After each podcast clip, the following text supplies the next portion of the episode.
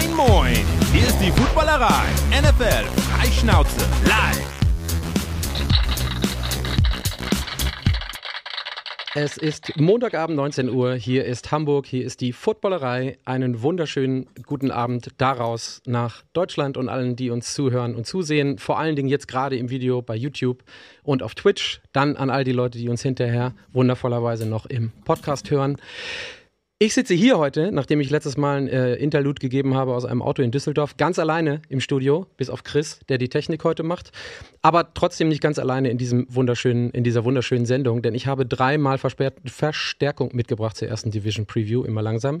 Zum einen einmal Freddy, den Gast zuerst, vom Schwarz Rot, Purple, Gold Vikings Podcast. Ich stolper fast immer darüber. Hey Freddy, schön, dass du da bist. Moin zusammen.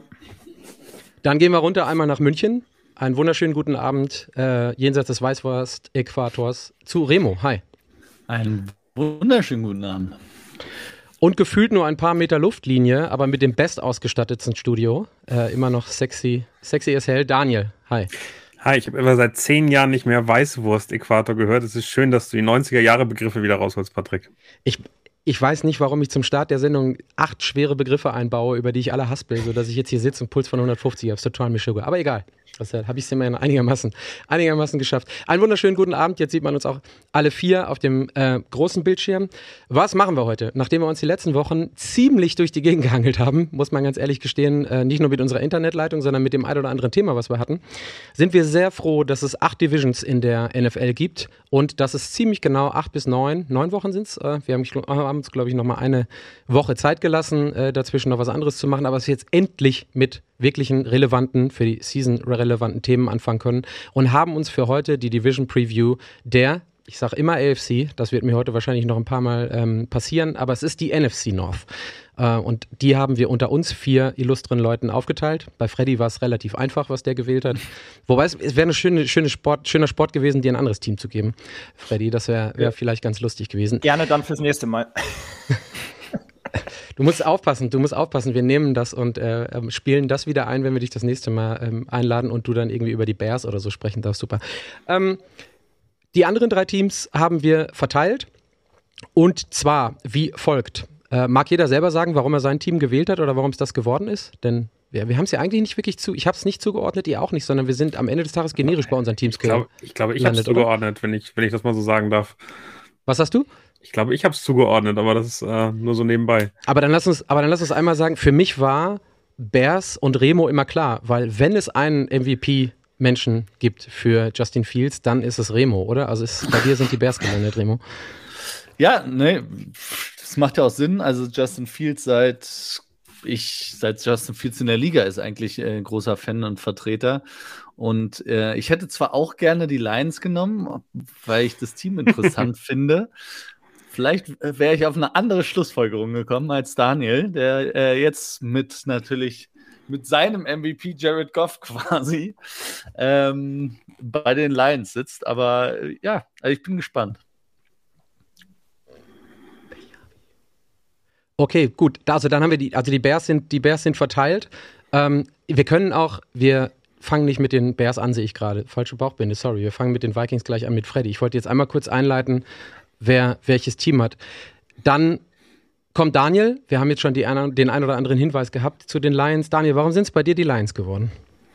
Also der primäre Grund wurde schon gesagt, ich kann Remo nicht äh, den, den Jared Goff äh, Beurteilung hinterhergeben und äh, finde die Lions wirklich ein aus der Division das interessanteste Team dieses Jahr, von denen ich viel erwarte, wo äh, aber auch viele Risiken da sind. Also ich glaube, von, von anderen weiß man mehr, was man bekommt. Bei den Lions finde ich es noch extrem schwer einzuschätzen, was dann da am Ende rauskommt.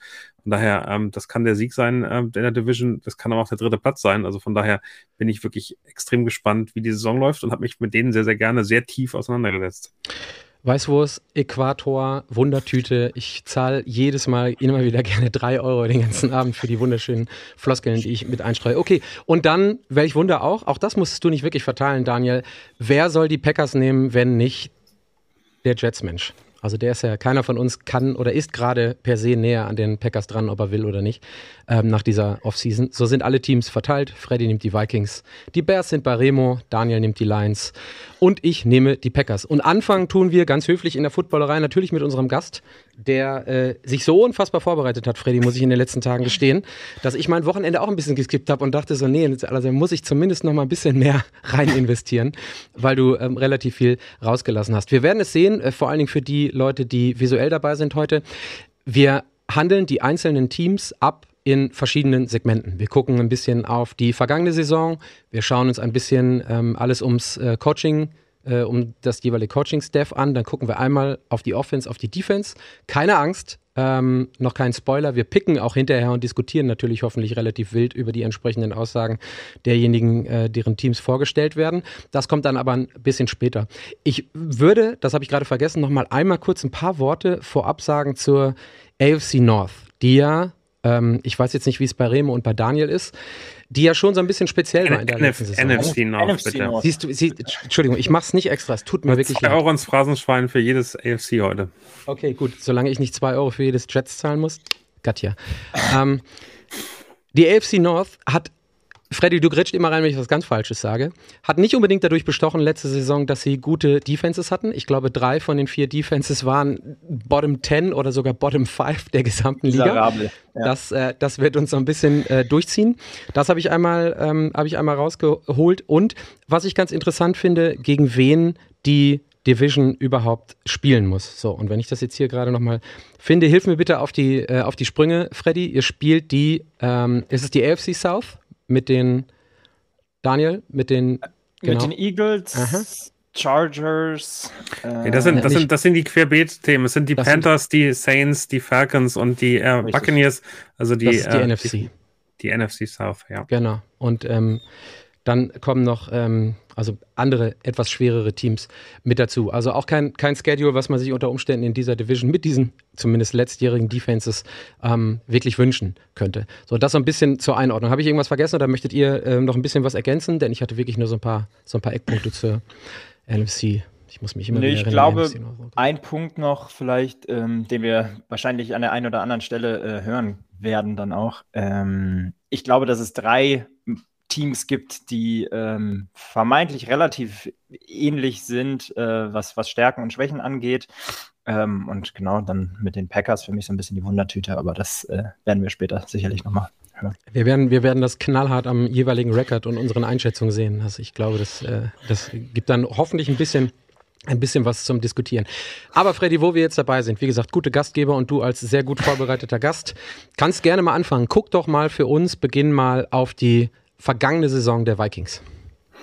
Ja, also vergangene Saison der Vikings muss man natürlich sagen, ähm, ein Team, was 13 Siege hatte, ähm, vier Niederlagen. Allerdings klingt das natürlich hervorragend auf dem Papier.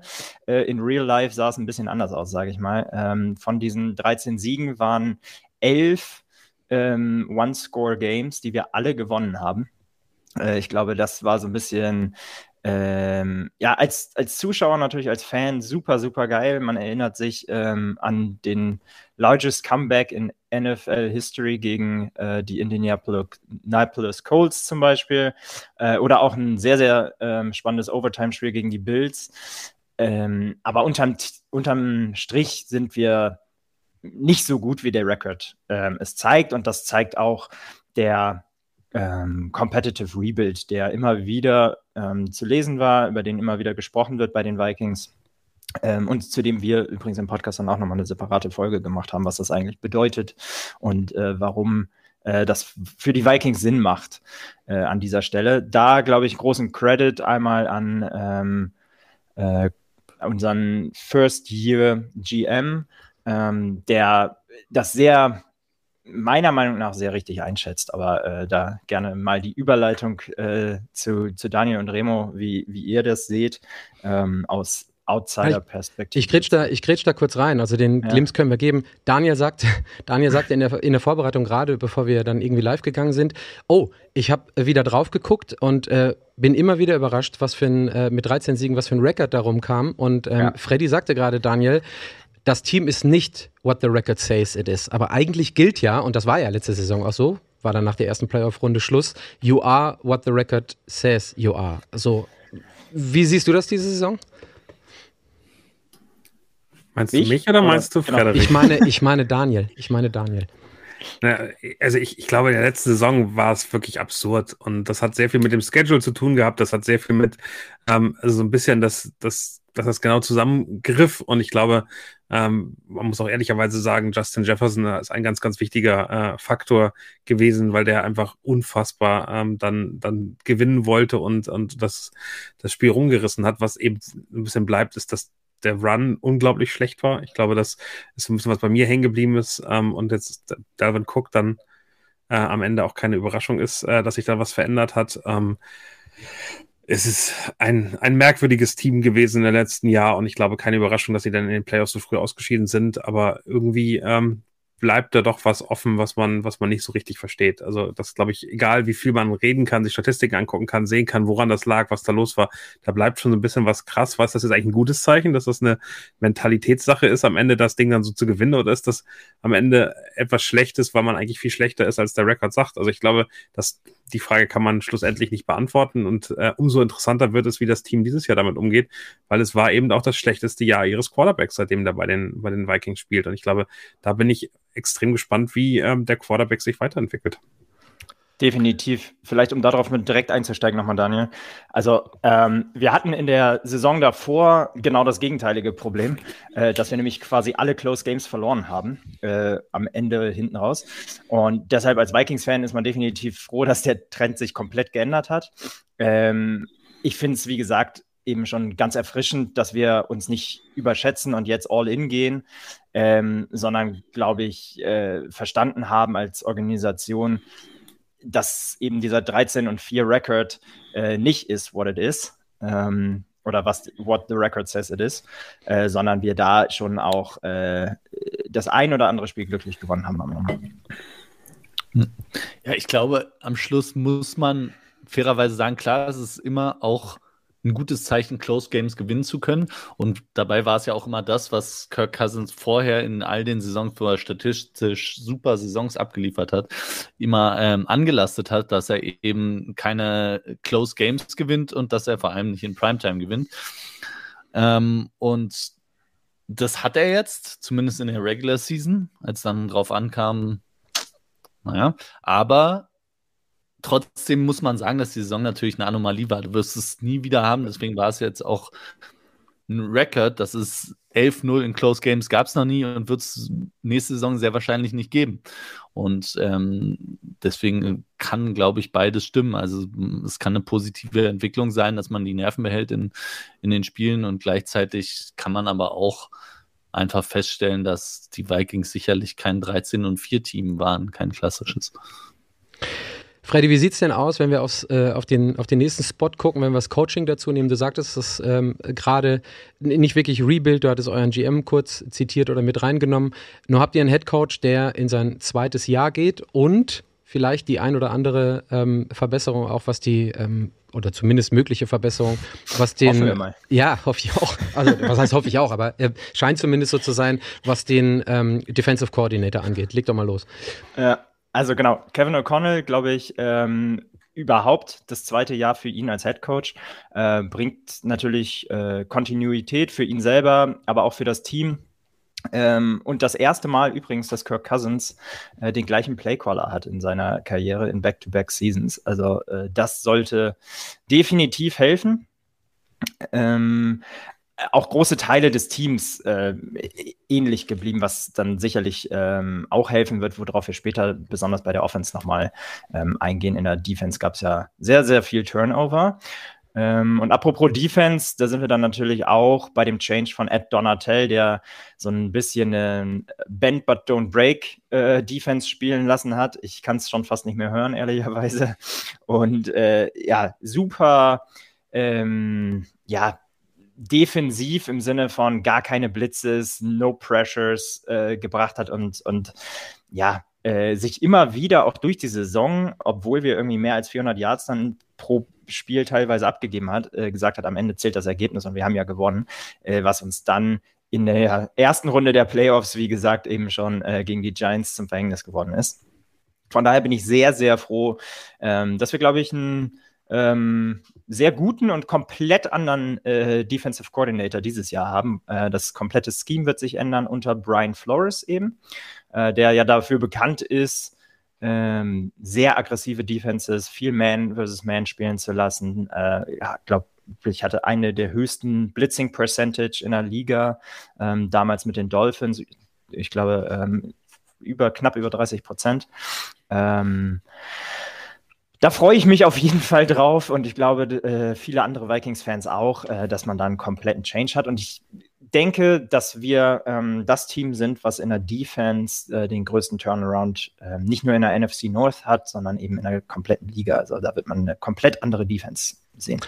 Ist jetzt aber auch keine, also ich habe mir auch mal so ein paar Statistiken angeguckt, ist jetzt aber auch keine, äh, wäre jetzt keine große Überraschung, egal ob Flores jetzt da ist oder war, äh, nicht, weil ähm, 28. in Points allowed und 31. in Yards allowed, also Bend but don't break. Wie gesagt, wir können es alle nicht mehr hören. Gruß im Übrigen an Sven, äh, der es auch nicht mehr hören konnte, mit dem habe ich vorher nochmal gesprochen, Sven Hinrichsen, ähm, unser, unser guter Freund. Remo, so ein Name wie Brian Flores als Defensive Coordinator bringt doch quasi per se schon mal einen Uplift mit, oder? Wenn wir jetzt gerade gehört haben, 28. oder 31. Ist das dann so eine Middle of the Pack Defense, die dann unter Umständen ausreichen kann? Muss man gucken. Ich, also in der Division kommen wir sicherlich auch noch zu. Ist es ist relativ viel offen, glaube ich. Und ein Brian Flores ist, glaube ich, einfach ein Name, der auf dem Markt sicherlich auch ähm, Nachfrage hatte. Wie hoch die Nachfrage ist nach äh, seinen Anschuldigungen gegen die Dolphins, ist so eine andere Sache, aber von seinen Fähigkeiten her alleine sollte sie hoch sein. Deswegen ähm, bin, ich, bin ich da gespannt drauf. Am Schluss musst du aber auch einfach genug Talent im Team haben, um, um das umzusetzen. Und da bin ich mir noch nicht ganz sicher, ob es wirklich reicht bei den Vikings, um diesen, um einen Riesensprung zu machen, ja. vor allem im ersten Jahr dann mit Brian Flores. Ähm, und auf der anderen Seite ist dann natürlich die Frage, ob die Offense wiederum, wenn der Sprung nicht so extrem ist, sondern es vielleicht reicht für ja, Middle of the Pack oder hinteres Mittelfeld, dass äh, dann wird die Offense wieder gefordert sein, weil mit einer ja, mittelmäßigen oder eher schwächer als mittelmäßigen Defense ähm, gewinnst du sicherlich keine Spiele, wenn die Offense nicht performt. Ich würd, bin ich bei dir, aber bin ich, muss ich kurz reingrätschen. aber äh, also ich glaube, Middle of the Pack Defense würde jeder Vikings-Fan nach der Saison nehmen. Äh, besonders gegen den Pass sah das letzte Saison schon extrem bitter aus. Also wir hatten, was äh, Passing Yards angeht, die allerschlechteste Defense irgendwie mit über 260 Passing Yards per Game allowed. Ähm, ich glaube, äh, viel schlechter kann das auch Brian Flores äh, nicht machen, auch wenn, und da bin ich bei dir, er natürlich ähm, bisher bei seinen Teams ähm, immer sehr, sehr gute DBs, sehr, sehr gute Safeties, generell sehr gute Cornerbacks hatte, ähm, wo wir für die nächste Saison sicherlich ein Fragezeichen haben bei den Vikings. Wir haben eine Frage bekommen von Bettes36. Gehen wir gleich drauf ein, wenn ihr explizit, Bettes, nochmal auf die Defense gucken. Du äh, fragst, wie lange braucht denn die, die bis sie mit neuen Spielern und neuem Coach auf einer Page ist? Wird Freddy gleich sicherlich noch was zu sagen. Daniel, ich habe noch eine kurze äh, Frage für dich, weil du sehr viel Konstanz hattest bei den Chiefs mit Offensive Coordinator wie Bienemy. Meinst du, es kann für Cousins nochmal auch in so alt, in Anführungsstrichen, wie er jetzt ist, einen Unterschied machen, dass er zweimal hintereinander jetzt endlich auch mal mit demselben OC spielen darf? Ich weiß, ich weiß nicht so recht. Es war ja keine gute Saison von ihm. Also am Ende war das, wenn man die Cousins sich anguckt in den letzten Jahren, war das die schwächste Saison, die er als, als, als QB hat. Ich weiß nicht, ob es dann, dann gerade sinnvoll ist, dass da äh, Konstanz da ist. Ähm, am Ende ist ja Kevin O'Connell, ähm, der, glaube ich, der auch die, die Plays called. Von daher ist, ist Wes Phillips da als OC ja gar nicht in so einer großen Situation. Ich bin gespannt, wie sie diese Offense äh, dann wirklich aktiviert bekommen, weil also mit TJ Hawkinson, der jetzt eine Vorbereitung hat, dann auch mehr Zeit hat, das, das Playbook zu lernen als Tight End, der, der glaube ich, eine größere Rolle bekommen sollte. Ähm, und bin ich insgesamt eher sozusagen, dass ich sagen muss, hey, ich glaube, bei Cousins ändert sich relativ viel mit, mit Jordan Addison wahrscheinlich den, den besten Ready NFL äh, äh, Wide Receiver, ohne jetzt zu stark in die Offense reinzugehen. Ich glaube, das sind wichtigere Faktoren für Cousins und ich bin gespannt, ob sie schaffen, ähm, für ihn ein besseres ähm, Scheme zu schaffen, bessere Plays zu schaffen, die am Ende äh, für ihn besser funktionieren, weil aktuell war das ja dann eher das, glaube ich, das Problem, dass er schon gefremdelt hat mit dem, was da in der Offense passiert ist. Ja, das ist auch ein super Segway, Freddy. Ja, schieß los, dann wechseln wir direkt in die Offense ja. rüber. Daniel hat schon ein paar Sachen angesprochen, die bei dir auch mit auf dem, auf dem Sheet stehen. Gib Gas. Ja, definitiv. Ähm, ein, ein Wort vielleicht noch äh, zu Kirk Cousins. Ähm, also ich glaube, was die Stats angeht, Daniel, bin ich bei dir. Ähm, sicherlich in seiner Zeit als Vikings äh, von den Stats her das schlechteste Jahr. Äh, er hat aber den, den Eye-Test sozusagen, den man ja äh, das öftere Mal zitiert, den hat er gepasst, auf jeden Fall. Ähm, äh, ich, ich sehe ihn generell als jemanden, der oft mal underrated wird. Ähm, er ist eben nicht dieser Superstar-Quarterback, äh, hat vielleicht auch nicht die Persönlichkeit dafür.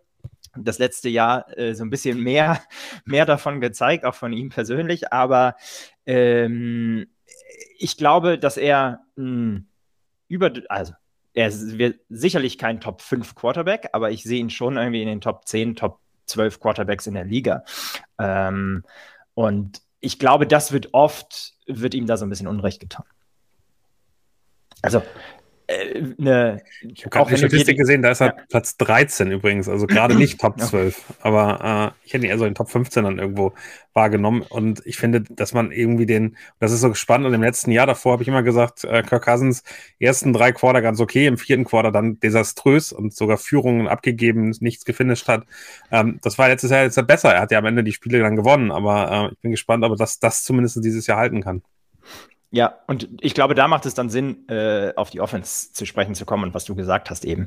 Ähm, wir haben für mich bereits den besten Wide Receiver in der Liga mit Justin Jefferson, hat er zumindest letztes Jahr gezeigt. Ähm, äh, dann mit äh, Jordan Addison jemanden gedraftet, der muss sich erstmal beweisen, definitiv. Ähm, aber ich denke, in Upgrade zu äh, Adam Thielen, den, der nach äh, der zu den Panthers gegangen ist in der Offseason. Einfach äh, Thielen generell jemand, der für die Vikings super performt hat. Ähm, aber im letzten Jahr dann einfach auch, glaube ich, oder die letzten ein, zwei Jahre schon nicht mehr den Speed hatte, den du brauchst. Er war in der Red Zone immer sehr, sehr stark, ähm, aber hat ähm, seit mehreren Jahren declining Numbers gehabt. Ähm, also einen deutlichen Abwärtstrend gezeigt. Und ähm, jetzt muss man einfach sehen, wie schnell Jordan Addison ihn da oder ob Jordan Addison ihn nächstes Jahr schon ersetzen kann. Remo, wie ist es denn bei dir? Jemand, der qua Amt als 49ers-Fan überhaupt nur ein Dam darauf geben kann, wer an der Line of Scrimmage den Ball irgendwie wirft oder was auch immer in Empfang nimmt. Wie schätzt du Cousins ein? Cousins ist für mich auch äh, Middle of the Pack. Cousins ist das, was er uns seit Jahren zeigt. Also es ist ein Quarterback, der statistisch durchaus teilweise überzeugt, der dir aber nicht unbedingt Spiele gewinnt und der meiner Meinung nach zu schlecht ist, um ein Team over aber, aber, aber Remo, die große also, Frage ist, besser oder schlechter als Garoppolo?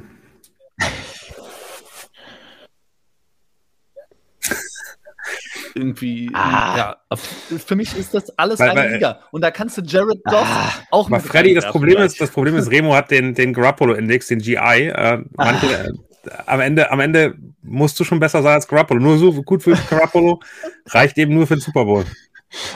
Ja, gut. Eben, eben. Und Kirk Cousins ist nicht signifikant besser, würde ich sagen. Und genauso das gleiche gilt auch für Jared Goff, kommen wir später drauf, freue ich mich schon. Ähm, aber Kirk Cousins ist bei den Vikings, glaube ich, und das ist, das ist vielleicht auch ein Problem der Vikings. Das, er ist nicht das Problem, er ist aber auch eben nicht die Lösung.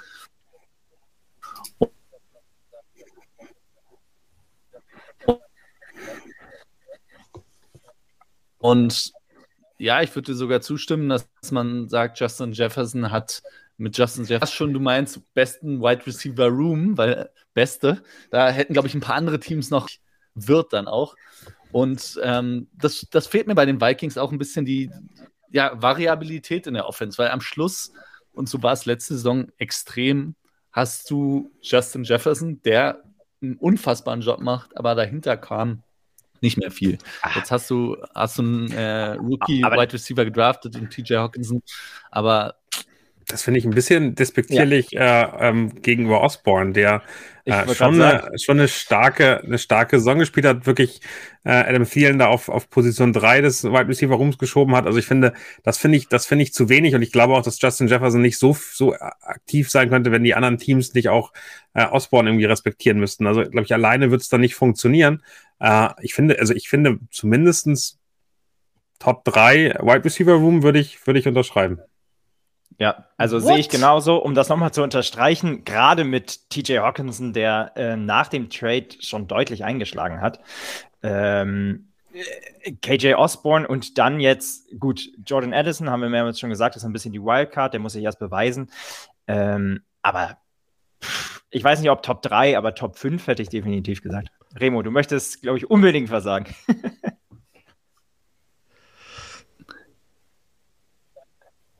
okay, Danke. Also, also Top 3, da müssen wir wirklich mal die spontan ein, die Bengals, die Eagles, die Dolphins und auch die 49ers. Aber ähm, gut, sei dahingestellt. Und KJ Osborne, ganz nett, aber wir müssen wirklich ein bisschen uns entspannen, weil es gibt Wide Receiver Rooms, die haben quasi zwei Nummer 1 Receiver. Und äh, danach eine unfassbare Waffe und ich vermute auch, auf die werden sie sich weiterhin konzentrieren, was ja auch total Sinn macht. Aber ähm, es ist trotzdem noch was anderes, ob du, ob du ähm, jetzt noch, noch einen anderen, ob du noch einen Jane Waddle als zwei hast oder einen T. Higgins oder einen Devontae Smith, das ist alles wirklich, oder auch ein Brandon Ayuk, das ist eine, das ist eine andere Liga nochmal. Ich mache mal einen Cut bei den Wide Receivers, weil ganz unten steht auf dieser kleinen Liste, die Freddy gemacht hat, das Run-Game Run verbessern. Vielleicht möchtest du da, wo wir jetzt den Quarterback hatten, wo wir jetzt den äh, Passempfängerraum hatten, ähm, könntest du jetzt vielleicht noch mal ein paar Worte sagen, weil Run-Game müsste auf jeden Fall ein bisschen besser werden, unabhängig von allem anderen. Ja, definitiv. Also ähm, wir hatten Rush per Play ähm, eine der schlechtesten äh, Yard Percentages, äh, beziehungsweise Yards äh, 4,1. Das ist der 26 äh, beste, beziehungsweise eher einer der schlechteren Werte in der NFL gewesen. Ähm, und Rush Yards per Game eben auch äh, unter 100 ähm, und da irgendwie 29 äh, an, an Platz 29.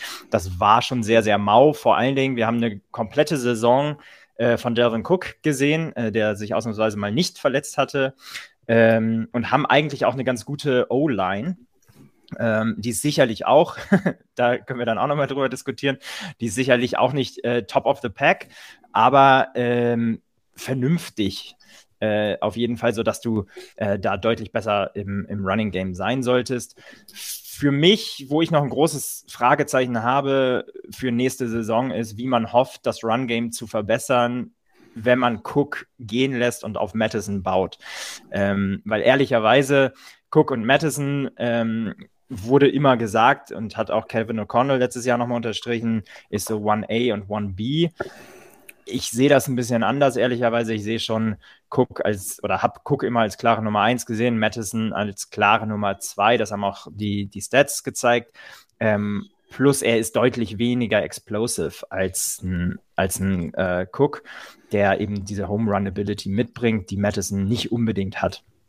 Ähm, von daher, äh, wir haben, glaube ich, ähm, das ein oder andere ähm, nochmal getan, diese Off-Season, haben ähm, mit ähm, dem Tight End, jetzt komme ich gerade nicht auf den Namen, Josh Oliver, glaube ich, äh, jemanden verpflichtet, der vermeintlich gut sein, sei, sein soll im ähm, Run-Blocking. Aber ähm, ja, unterm Strich bin ich gespannt, was wir da zulegen können oder ob wir da überhaupt zulegen können. Es ist auf jeden Fall eins der äh, klaren Fokusthemen gewesen in der Offseason ähm, von Kevin O'Connell, der das immer wieder und immer wieder unterstrichen hat, wie wichtig das äh, ist, das Run-Game diese Saison zu verbessern. Dann nehmen wir jetzt noch mal einmal kurz die Defense mit. Die hatten wir jetzt gerade schon mit den Schlagworten, die die gesamte Saison bei euch immer wie so ein Mini-Tekel über euch gehangen haben. Aber ähm, großes Thema, die Defense ähm, hatten wir gerade schon. Aber nimm noch mal explizit die Punkte rein, die bei euch besser werden müssen, damit es eben nicht 28. oder 30. oder was auch immer, was für ein schlechter Platz wird. Jetzt hängt leider Freddy bei, bei Jetzt, mir. Ja, bei mir hängt Freddy gerade leider auch. Also wir können ja mal. Ja, bitte. Sollen wir, sollen wir mal was dazu sagen? Also ich Ja, finde erstmal nochmal genau. die Frage aus der Community, die ich ganz schön finde, von Bette36, weil du sie weggeschoben hast und dann nicht mehr zurückgekommen bist, hatte ich schon mal gefragt, Madison besser als Cook? Auf gar keinen Fall. Das hat Freddy ja gerade auch schon gesagt. Ich wollte gerade sagen, Ah. ich habe die Frage nicht weggeschickt, sondern die wurde beantwortet von Ja. Freddy in dem Moment, als sie gefragt wurde. Danke. Genau, wir wollen, wir wollen Bettis hat aber nochmal nachgefragt. Das habe ich, bin ich, dann gehe ich gerne nochmal drauf ein. Äh, Alexander Madison hat einfach 3,8 Yards per Carry gemacht und das ist unterdurchschnittlich für, einen für einen Running Back. Der hat relativ viel Yards after Contact gemacht, also wurde sehr, sehr schnell ähm, dann, dann sozusagen dann ähm, erreicht, äh, was jetzt auch nicht, nicht wirklich hundertprozentig für ihn spricht, weil er dann wahrscheinlich die falschen, die falschen äh, Lücken gesehen hat. Also ich finde das schon ein Downgrade, definitiv. Aber Running Back insgesamt ist einfach auch nicht mehr ähm, die Premium-Position, in der du sehr, sehr viel Geld ausgeben möchtest in der NFL, was eine ganz andere, ganz große Diskussion ist. Von daher glaube ich, kannst du das verkraften, wenn, ähm, wenn du das Run-Game da brauchst, dann reicht wahrscheinlich auch ein Alexander Matterson äh, und einen Dervin Cook willst du in dem Moment nicht mehr bezahlen. Ich glaube, dass, ähm, und da sind wir eben hingekommen, die Offense okay ist und ähm, vielleicht leicht überdurchschnittlich mit den Receiver, die einfach sensationell sind. Ähm, das Problem der Vikings liegt definitiv in der Defensive und das ist sowohl Front Seven als auch äh, am Ende die Secondary und gerade die Secondary, die, ähm, die sehr, sehr schwierig ist. Jetzt hoffe ich, dass Freddy wieder da ist und ein bisschen über die Defense reden kann. Nee, ich habe gerade, gerade gesagt, die Offense ist insgesamt so ein allgemeines Fazit. Die ist schon okay, die ist in Ordnung. Der Running Back wird schlechter sein. Alexander Madison definitiv ein Downgrade, aber ka- kann in Ordnung sein. Mit dem kann man, mit der Liga, also mit der, mit der Offense kann man Matches gewinnen. Die Defense äh, macht es aber sehr schwer. Ich glaube, dass die Vikings wieder eine fast perfekte Offense brauchen, um, um diese Defense in irgendeiner Form im Zaum zu halten. Und gerade die Secondary bei euch äh, aus meiner Sicht äh, eine ganz, ganz große Schwäche ist. Also du kannst direkt mit der Defense anfangen, Freddy. Genau das, was wir wieder hinsuffliert haben. Äh, Hat Daniel eigentlich schon äh, vorweggenommen. Ähm, kann ich leider auch aus Vikings Sicht und mit der Vikings Brille an nur so unterschreiben. Ähm, wir hatten schon mal das Thema Bend but don't break, was keiner mehr hören kann. Das wird sich ändern, definitiv. Aber ob wir dafür mit, für das ähm, aggressive Scheme, was Brian Flores äh, spielen lässt, ob wir dafür die richtigen Cornerbacks gerade haben, ähm, ah, ist eine große Frage. Also gerade mit den ganzen ähm, und auch ehrlicherweise, ähm, ob wir dafür genug Pressure kreieren können, äh, da sehe ich auch noch ein großes Fragezeichen. Ähm, wir haben Zedarius Smith in der Offseason verloren, der ähm, dafür ordentlich Druck gesorgt hat. Bei Daniel Hunter ist aktuell ein großes Fragezeichen, der befindet sich im Holdout. Ähm, Aber, der, aber da suchen die Vikings doch auch schon Trade-Partner, oder? Also so habe ich es zumindest äh, wahrgenommen. Ja, es gibt, glaube ich, gemischte, gemischte Berichte. Ähm, aber es klingt jetzt nicht unbedingt äh, vielversprechend, dass wir, dass wir den halten würden. Und, äh, Ähm. noch, noch eine Frage zu Marcus Davenport. Ist das eine Ja. Brian Flores äh, ähm, Transfer? Weil der hat bei den Saints in letzter Zeit ja auch nicht mehr so richtig. Also da fehlte irgendwie der nächste Schritt. Der ist nie gekommen. Jetzt ist, haben die ihn sozusagen mehr oder weniger gehen lassen, weil sie in der, in der Salary Cap Hölle aktuell äh, verweilen. Ähm, ist das jemand, den Brian Flores in der Art und Weise, wie er spielt, wirklich, wirklich ihm reinpasst? Ich glaube schon, ähm, dass er, also, äh, dass du einfach was machen musst, um auch Zedarius Smith ähm, zu ersetzen. Bei Davenport bin ich äh, ja ganz positiv gestimmt, wenn, und das ist das große Fragezeichen, er äh, gesund bleibt, ne? weil das waren immer die Concerns in den letzten Jahren. Wenn er allerdings auf dem Feld stand, ähm, dann hat er auch richtig gut performt. Die Frage wird sein, bei den Saints hatte er eine Rotational Role, ähm, hat gar nicht so viel Playing Time gesehen, ob er eben diese ganz klare Starterrolle, die er bei den Vikings einnehmen wird, ähm, ob er das auch gesundheitlich durchhält. Ähm, genau, aber dann gab es ja eben auch noch weitere Abgänge. Ne? Also wir haben einen Eric Kendricks verloren, einen Dalvin Tomlinson, Patrick Peterson ähm, und dann kommen wir jetzt mal zu den ganzen Cornerbacks.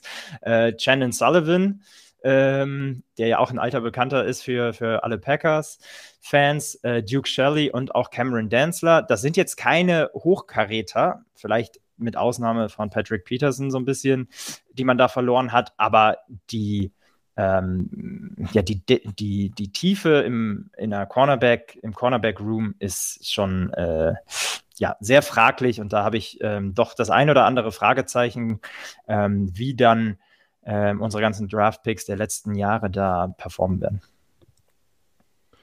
Okay, du hattest es aber gerade ja schon gesagt, so eine Middle of the Pack Defense, pardon. Das ist alles das, was ihr braucht und alles das, was ihr wollt. Ist wahrscheinlich auch ein bisschen trotz Brian Flores zu hoch gegriffen, wenn man sagt, okay, Top 10 muss es jetzt sein. Und da seid ihr dann eben auf der anderen Seite die Offense oder ihr müsst darauf verlassen, dass die Offense auch ein weiteres Jahr noch funktioniert. Wir haben nach den einzelnen Segmenten eingebaut, dass jeder dem Team, das er ownt, noch ein paar Noten gibt, bezogen auf die Coaches, bezogen auf die Offense und bezogen auf die Defense. Und das jetzt einmal zum Abschluss bitte von dir, Freddy, damit wir so ein, ja, vielleicht ein Stück weit vergleichbares, äh, so eine vergleichbare Bewertung der verschiedenen Teams einer jeden Division bekommen. Welche Noten hast du denn wie verteilt? Also angefangen mit den Coaches, genau, äh, hier sehen wir es dann auch schon, äh, eine 2. Ähm, ich glaube, dass Kevin O'Connell gerade in seiner zweiten Saison, also der hat das sehr ordentlich gemacht für einen Rookie-Headcoach letztes Jahr, ähm, mit mehr Kontinuität in der zweiten Saison. Ähm, das sollte ihm helfen, definitiv. Und ein ganz starkes Upgrade, ähm, einfach haben wir jetzt oft genug drüber gesprochen, ähm, auf der Defensive Coordinator Position ähm, von Ed Donatel zu Brian Flores. Ähm, dann äh, in der Offense, ich glaube, dass wir sehr, sehr, also äh, starke Waffen haben. Jetzt gehen wir nicht wieder darauf ein, äh, ob Top 3, Top 5 oder wie auch immer. Ähm, aber äh, wir brauchen uns da nicht verstecken, was zumindest Passempfänger angeht. Ähm, wohlgemerkt einschließlich ähm, TJ Hawkinson eben. Ähm, und ja, der Run muss sich verbessern, definitiv. Ähm, aber das ist eine ähm, überdurchschnittlich gute Offense für mich. Ähm, auf der Defensive-Seite, wenn du mich gefragt hättest, ähm, wie es im letzten Jahr, die Note fürs letzte Jahr möchte ich lieber hier nicht sagen. Ähm, das war schon sehr, sehr grausam. Ich glaube, dass wir uns leicht verbessern können, aber uns fehlt einfach die Hochkaräter in der Defense und wir haben eben auch zu viele Abgänge gesehen, als dass man ähm, direkt erwarten könnte im ersten Jahr unter Brian Flores, ähm, dass wir da ganz, ganz große Sprünge machen. Von daher eine, eine 4 minus. Was für uns aber ein Improvement 4 minus, 4 Darf minus hatte ich. was sagen? Äh, natürlich Bitte. darfst du was dazu sagen, gerne. Ja. Ich, ich gehe bei der Offense oder Defense mit. Für den Coaches finde ich dich sehr optimistisch. Das wäre für mich eine 3 minus. Also bisher haben die, haben der hat Kevin O'Connell als Head Coach dann äh, eine, haben wir darüber geredet, glückliche, positive Saison gehabt. Die hätte er 8, 9, 9, 8 sein müssen und ist in den Playoffs gescheitert. Äh, da fehlt mir die Tiefe. Ähm, Wes Phillips habe ich auch noch nicht so richtig viel von gehabt. Also für mich ist es ein glückliche 3 minus. Er hätte auch ein 4 plus sein können den, bei den Coaches. Und das ist für mich auch Teil des Problems. Ja, gut, aber von dem Wes Phillips brauchst du nicht viel haben. Ähm, äh, er macht selber das Play-Calling. Ähm, klar, also natürlich haben wir elf Spiele glücklich gewonnen, definitiv, aber äh, ich, also ich bin glücklich darüber, dass du hinten raus die Spiele dann gewonnen hast. Und ich, ich glaube, das hat auch was äh, mit der richtigen Einstellung zu tun. Ähm, von daher, und ja, klar, One and Done in den Playoffs äh, sieht immer schlecht aus. Äh, da bin ich dabei, aber deshalb steht da eben auch eine 2 und nichts Besseres. Ähm, auf a, und es ist ja für diese, also es ist ja für diese Saison deshalb, also ich wäre bei den Coaches auch deutlich schlechter gewesen, wenn wir über die letzte Saison gesprochen hätten. Aber, aber lass, lass mich anders fragen, wenn du sozusagen ein Ranking von 1 bis 32 der Teams machen würdest, wie gut würdest du die Coaches der Vikings sehen? Können wir, kann ich da mal kurz eben einmal eingrätschen? Können wir das irgendwie ein Stück weit hinten anstellen, weil wir jetzt schon fast eine Dreiviertelstunde dabei sind. Und Aber Remo und wir alle anderen auch Lass noch. Noch einmal antworten, dann gehen wir weiter.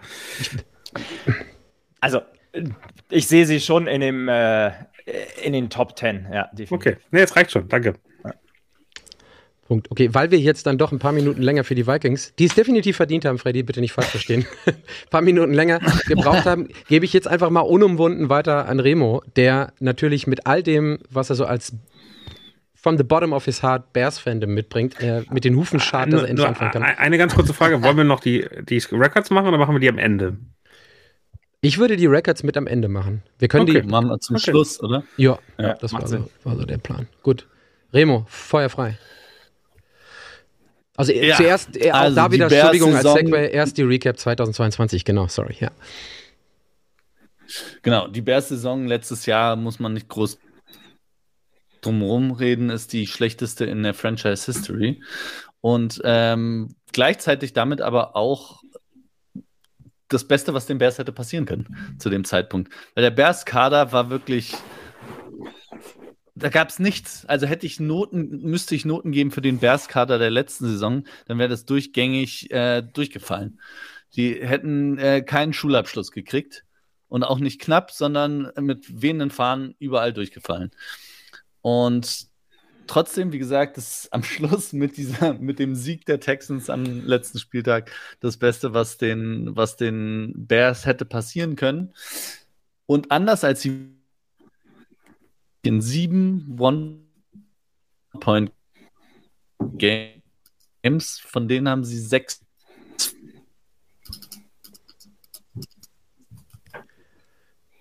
Kings waren. Und ähm, das ist Vielleicht bewertet das, etwas, Internet gerade das Interesse an diesem Bears Bears-Segment. einfach schon die, es war auch Glück in engen Spielen, nämlich verloren. Glück im Unglück. Mit dem Draft das Richtige gemacht und sind weggetradet von Nummer 1 und geben Justin Fields eben die meiner Meinung nach sehr mehr als verdiente Chance, äh, zu zeigen, dass er der Franchise-Quarterback sein kann, weil diese Chance hatte er meiner Meinung nach zumindest keine faire Chance in seinen ersten zwei Jahren. Und ähm, jetzt wird es drauf ankommen. Also ich glaube, ich glaube, ich war ja ein, äh, war ja sehr glücklich mit dem, hätte ich mit den Gedanken sein können, dass die Bears für viel äh, Justin Fields wegtraden und sich einen neuen Rookie äh, Quarterback holen, der meines Erachtens nach qualitativ mindestens genauso gut hätte sein können, aber ihn eben dann nochmal drei, vier Jahre gibt, um, äh, um diesen, und das ist das Wertvollste, was du eigentlich hast. Also außer du hast einen Franchise-Quarterback, ist der, ist die Zeit, wo du sozusagen die Entwicklung des Rookie-Vertrages hast an einem Quarterback, der auf einem unglaublich hohen Niveau spielt, ähm, ist, ist eigentlich das Wertvollste, was du für deinen Franchise angeben kannst. Und du hast eben durch den Rebuild äh, das erste Jahr verloren, äh, weil du so ein Prove-It-Jahr von, von Matt Nagy hattest, dann bis zum letzten Jahr gekommen, wo dann klar war, du musst ein Rebuild machen, weil da ganz viele Verträge irgendwie nicht mehr funktionieren. Jetzt kommst du ins dritte Jahr von, von, von Justin Fields. Du weißt, der kann was, der, ist, der kann auch laufen. Er ist auch, auch nicht so schlecht, ist wahrscheinlich die beste Position Group des Teams gerade aktuell, aber dir fehlt so ein bisschen die Zeit, dass der sich dann wirklich dahin entwickeln kann, weil dein Team noch Zeit braucht. Und aus der Sicht hätte ich diesen Nummer 1 Pick einfach anders genommen. Gar nicht, weil Justin Fields schlecht ist, aber weil ich glaube, dass strategisch ein Bryce Young mit einem vier, fünf Jahresvertrag immer noch sehr, sehr, sehr viel smarter gewesen wäre. Das ist so ein bisschen, was bei mir am Recap hängen geblieben ist, wo ich sagen würde, jetzt müsst ihr aber liefern dieses Jahr, sonst wird es schwer. Ja, sehe ich. Müssen auch liefern. Ich glaube trotzdem, dass ein Gamble auf einen Nummer 1 Pick auf einem Bryce Young ist halt das Ceiling siehst und jetzt muss er noch ähm, das Passing auf die Kette kriegen oder besser auf die Kette kriegen, aber einfach athletisch und all, was er schon teilweise gezeigt hat, kannst du, finde ich, nicht davon abrücken und damit ist für mich Justin Fields ein saferer Pick als ein Bryce Young. Und jetzt nochmal gambeln auf den Quarterback wäre meiner Meinung nach das falsche Signal gewesen und ja, ich bin weiterhin davon überzeugt und noch, noch wertvoller als ein Quarterback auf einem Rookie-Deal zu haben, ist meiner Meinung nach ein Franchise-Quarterback gefunden zu haben. Einfach. Und dann am. Schluss, wenn du den wirklich hast, Aber da ist ist Justin Fields noch nicht. Ich scheißegal, gerade welchem sagen, Deal also er ähm, ich wir sehe ihn definitiv, und das haben wir besprochen, athletisch und im Run-Game äh, brauchen wir nicht drüber reden, Nein, über da 1000 ist er noch Rushing nicht, Yards, aber da- aber er ist halt kein Quarterback für mich bisher. Also in allen Passing-Statistiken irgendwie äh, Bottom Third of the League. Ähm, äh, da muss deutlich mehr kommen, glaube ich. Ähm, aber ich verstehe auch die Bears, dass sie das nochmal richtig bewerten wollen. Ähm, mit, also er hatte letztes Jahr kein, gar keine Weapons äh, und auch eine sehr, sehr schlechte O-Line. Aber dann lass uns doch mal den Switch machen, Remo, wo wir gerade dabei sind, wer was, wie, wo alles proven muss, weil am Ende des Tages spielt das Coaching-Staff ja dann auch nochmal eine übergeordnete Rolle. Wie schätzt du das denn dann ein für diese Saison? Also prove it für alle oder in Ruhe arbeiten und mal abwarten, was aus Fields wird oder eben auch nicht? Ähm, ja, also ich glaube, dass die Entwicklung von Fields am Schluss das ist, womit, woran der Coaching-Staff auch gemessen wird. Alle, der komplette Coaching-Staff geht ins zweite Jahr und ist quasi an einem Prove-It-Deal und dieses und das wird alles daran gemessen, wie Justin Fields performt. Und ich glaube auch, der Defensive Coordinator wird nicht bleiben, wenn die Defense sich verbessert, aber insgesamt das Team nicht besser wird. Ähm, klassischerweise, wenn ein Head Coach geht, kommt ein komplett neues Team und deswegen ist das Schicksal des kompletten Coaching-Staffs hängt an Matt Eberflus und Matt Eberflus und Fields und an dessen Entwicklung. Was ich, also nehmen wir mal das, den Coaching-Staff auch parallel zum, zum Front Office, was ich mich frage, und äh, vielleicht hast du eine Antwort darauf, Remo, ist, ähm, wie kannst du ähm, dann immer noch den größten Cap Space haben, wenn das das Prove-It-Jahr deines Head Coaches ist, wenn es das Prove-It-Jahr deines ähm, deines, äh, deines Quarterbacks ist. Ich frage mich einfach so ein bisschen, was, was geht in den Köpfen vom Front Office und vielleicht damit auch in dem Coaching-Staff vor, dass sie eben, ähm, ich glaube, ich glaube, beides Top 10 billigsten Offense und Defense haben. Ich glaube Nummer 7 in der Offense, Nummer 10 auf der Defense, wenn ich es richtig im Kopf habe. Ähm, das heißt, du gibst da immer noch kein Geld aus. Also du hast Geld ausgegeben in der Free Agency, aber du hättest noch viel mehr Geld ausgeben können und du hast im letzten Jahr, glaube ich, den mit Abstand am meisten Dead Cap gehabt. Das ist dieses Jahr viel, viel besser. Du hast viel mehr Geld zur Verfügung und ich wundere mich, dass die Bears das Geld nicht ausgeben, wenn es jetzt eigentlich drauf ankommen sollte. Für mich ist diese Offseason echte Niederlage der Chicago Bears, weil sie es nicht geschafft haben, das Team so aufzustocken, dass man wirklich sagen kann, jetzt hat Justin Fields eine ehrliche Chance. Also das, das finde ich ganz, ganz strange und ich bin mir nicht so richtig bewusst, wo wir da sind. Also die O-Line ist besser geworden, ohne Frage, aber Running Back, Khalil Herbert, mal gucken. Receiver, ja, ein bisschen besser, aber da haben wir keinen AJ Brown oder keinen kein Tyree Killing gesetzt. Ähm, das ist DJ Moore ehrlicherweise noch nicht. Und die Defense, also ich sehe da keinen großen Pass Rush, ich sehe in der Secondary, da ist was dazugekommen, ohne Frage, die sind besser geworden. Äh, Tremaine äh, Edmonds, TJ Edwards äh, werden diese Defense verbessern, aber ist das eine gute Defense? Nein, immer noch nicht. Und äh, ich wundere mich sehr, wo dieses Team gerade hingeht. Also ich bin wirklich so ein bisschen, dass ich sage, das war doch nicht genug. Also das war doch eine Offseason, wo ich jetzt nicht wirklich reingehe und versuche, dieses Team zu verbessern, sondern das war so ein, ja, wir gucken mal ein bisschen, geben hier und da ein bisschen Geld aus, aber ähm, so richtig, richtig, richtig viel besser sind wir auch nicht geworden. Und das, äh, also ich finde, die Bears haben eine der für mich bittersten Offseasons gemacht bei dem, was sie eigentlich erreichen wollten. Wie siehst du das, Freddy? Ja, also sehr ähnlich. Ähm, ich glaube, es reicht einfach, es ist besser als letztes Jahr, aber nicht gut genug. Ähm, und die Frage wird sein, ob es gut genug ist, um wirklich eine wirk also eine wirkliche Bewertung über Justin Fields äh, bekommen zu können. Ähm, und wie du gesagt hast, also hat man dafür genug getan auf den Skill Positions in der Offense und ähm, äh, die Defense gut verstärkt, aber ehrlicherweise auch fast nur auf der Linebacker-Position. Die werden sicherlich eins der stärksten Linebacker-Duos in der NFL. Und ähm, eins der teuersten, ja. Genau, stellen. Aber äh, danach habe ich immer noch Fragezeichen, ähm, gerade was den Pass-Rush angeht. Definitiv gerade Cornerback. Also da geben sie unglaublich wenig Geld aus. Ich glaube, gab knapp, knapp 13 Millionen US-Dollar, was echt wenig ist äh, für die gesamte, den gesamten Cornerback-Room. Und sie waren im letzten Jahr die schlechteste Passing Defense. Also sie haben, glaube ich, 11,5 Yards per äh, Reception zugelassen, was äh, wirklich ganz klar Nummer eins ist, soweit ich weiß. Ähm, und das, äh, das haben sie einfach nicht gefixt. Ja, sie haben zwei Linebacker geholt, aber was machst du auf Cornerback? Im, im Draft holst du dir einen äh, Offensive Tackle, verstärkst eine Position oder eine Position, wo du schon ganz okay warst, ähm, ähm, und kriegst an, in Runde zwei an 56, holst den ersten Cornerback mit, mit Stevenson. Ich glaube, das ist irgendwie ein Thema, wo ich sage, hui, ähm, bin gespannt, wie dieser Staff, ich bin gespannt, wie dieses Team ihre, ihre Passing Defense äh, mehr oder weniger ähm, ähm, optimieren möchte. Also da bin ich wirklich äh, etwas ratlos. Also während, während Remo gerade dabei ist, wir hatten es auch gerade im äh, YouTube-Chat, zu schauen, ähm, wo sein Internet geblieben ist. Ich glaube, der dreht gerade eine Runde ums Haus, um zu gucken, ob er es wiederfindet. ähm, für mich wirkt es auch ziemlich uninspiriert. Also, ähm, wenn man von außen drauf guckt, dann kann man immer darauf hoffen, dass der Quarterback, egal ob wir jetzt auf Defense oder Offense gucken, mehr macht und sich wirklich proved als derjenige, den du als Franchise QB haben möchtest.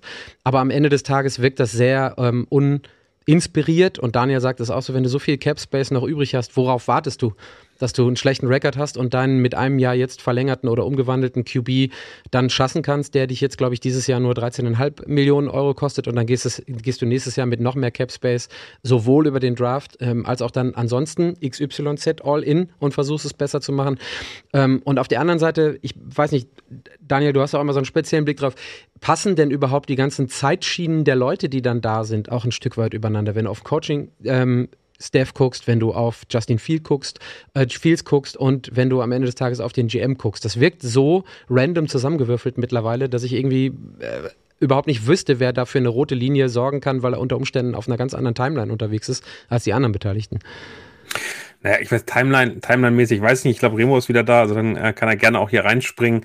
Äh, für mich ist, ist, also ich wundere mich über den GM Ryan Poles, der auch äh, den ich ja gut kenne, ähm, dass der ähm, es nicht schafft, so ein Rebuild smart aufzubauen, sondern am Ende äh, wirklich erst den äh, Quarterback zu haben, dann irgendwie zu gucken, dass man einmal eine Saison opfert, indem man alle alte Verträge, also die hatten ja unfassbar viel Dead Cap äh, letztes Jahr, ich glaube 93 Millionen, ähm, und dann irgendwie zu gucken, wie man, wie man ähm, da wieder wieder, wieder irgendwie ein Team zusammenbekommt. Und das ist mit dem Rookie Quarterback dann schwierig. Aber Remo, wir wollen gar nicht äh, dich überspringen. Äh, spring doch direkt rein in das Thema Offense. Ähm, ja, das letzte, was ich mitgekriegt hatte, war, dass die Verbesserungen ähm, deiner Meinung nach nicht entsprechend sind. Und ja, ich glaube auch, die Bears hätten mehr ausgeben können. Ich finde aber auch, dass die Bears schlaue Verträge haben. Sie haben relativ viel Veterans für wenig Geld gesigned, die genau die Lücken füllen. Da war jetzt kein Star dabei. Aber sie haben meiner Meinung nach auch nicht den Fehler gemacht und haben für irgendwen einfach overpaid, weil sie es jetzt haben. Und dass die Saison keine Super Bowl-Saison wird, ich glaube, da sind wir uns auch alle einig, was auch fein ist. Ich finde aber ein bisschen äh, mehr Respekt für DJ Moore wäre angebracht. Der Mann ist, äh, ist ein, zum ersten Mal ein klarer Nummer 1 Receiver für Justin Fields und kein, keine Lösung aus, aus äh, Daniel Mooney, der okay ist, als Nummer 2, als Nummer 3 äh, wunderbar. Und Chase Claypool haben wir auch alle gesehen. Das war einfach ein extrem dämlicher Move damals. War damals Quatsch, ist heute noch Quatsch. Aber auch der wird in der Rolle als zweiter, dritter Receiver besser klarkommen, als, äh, als er das als vermeintliche Nummer eins oder als einer der Fokuspunkte der Offense hat. Und dazu kommt die, die O-Line, die sich auch stark verbessert hat, die eine absolute Frechheit war die ersten zwei Jahre für Justin Fields. Das ist, weil allein schon die Zusammenstellung, und da würde ich sagen, ja, was hat das Front Office da gemacht? War ja allein die Zusammenstellung der O-Line war eine Körperverletzung schon für Justin Fields. Ähm, und von daher bin ich froh, dass genau diese Punkte sich verändert haben. Und jetzt ist es an der Zeit für Justin Fields halt zu zeigen, dass er all diese Investitionen und auch das Weggeben des Nummer 1 Picks oder Wegtraden des Nummer 1 Picks wert ist, weil jetzt hat er zumindest mal so etwas wie Waffen und ein bisschen Protection. Und das muss er jetzt zeigen und meiner Meinung nach, ich halte viel von ihm. Ich glaube, so wie die, wie auch die Baltimore Offense ähm, letztes Jahr zum Beispiel funktioniert hat, war gar nicht unbedingt der Fokuspunkt des Passing. Und auch das sehe ich bei den Bears dieses Jahr, dass es wieder das äh, Run-Game wird. Aber ähm, alleine dadurch, dass sie letztes Jahr viele knappe Spiele verloren haben und mit den Verbesserungen jetzt und Fields geht ins dritte Jahr, ähm, glaube ich, dass diese Offense wirklich sehr, sehr viel Spaß machen kann und wird zu 100% mein kleines Guilty Pleasure sein, wenn ich nicht 49er-Spiele gucke, dass ich ab und zu mal reinschauen werde, was Justin Fields da treibt. Also ich muss, ich muss gestehen, Remo, das hört sich alles ganz schön an, aber für mich sind das die Stichpunkte Glaube, Liebe und Hoffnung. Deswegen schiebe ich dich jetzt mal ganz galant direkt zur Defense rüber, weil das ist ja auch ein richtiges Issue. Wir hatten es ganz am Anfang gesagt, dass in dieser Division sowieso keine wirklich gute Defense unterwegs war, aber wenn man auf die Stats der Defense des letzten Jahres guckt, dann ist eigentlich am Ende des Tages dann auch fast egal, wie eine Offense performt und was das Offensive Coaching Team daraus macht, weil in der Defense musste oder muss definitiv auch noch was passieren. Ähm, wie sehen denn da deine, ha, ich sag's wieder, Glaube, Liebe, Hoffnung Parolen aus? Am Schluss wissen wir alle nicht, was nächste Saison passiert und über alles, was wir sprechen, ist äh, Glaube, Liebe, Hoffnung. Ähm, was anderes bleibt uns aktuell ja noch nicht, weil wir keine harten Facts haben. Wir wissen nicht, wie das Produkt auf dem Feld aussieht. Ähm, deswegen ist es mehr oder weniger ein educated guess, aber auch ähnlich wie bei den Vikings glaube ich, dass die Bears eine verbesserte Defense zeigen werden, was nicht bei, bei den Bears sicherlich nicht am Coaching liegt, weil das ist das Gleiche. Aber anders als meiner Meinung nach die Vikings haben die Bears genau die Lücken ähm, gefüllt, die sie hatten.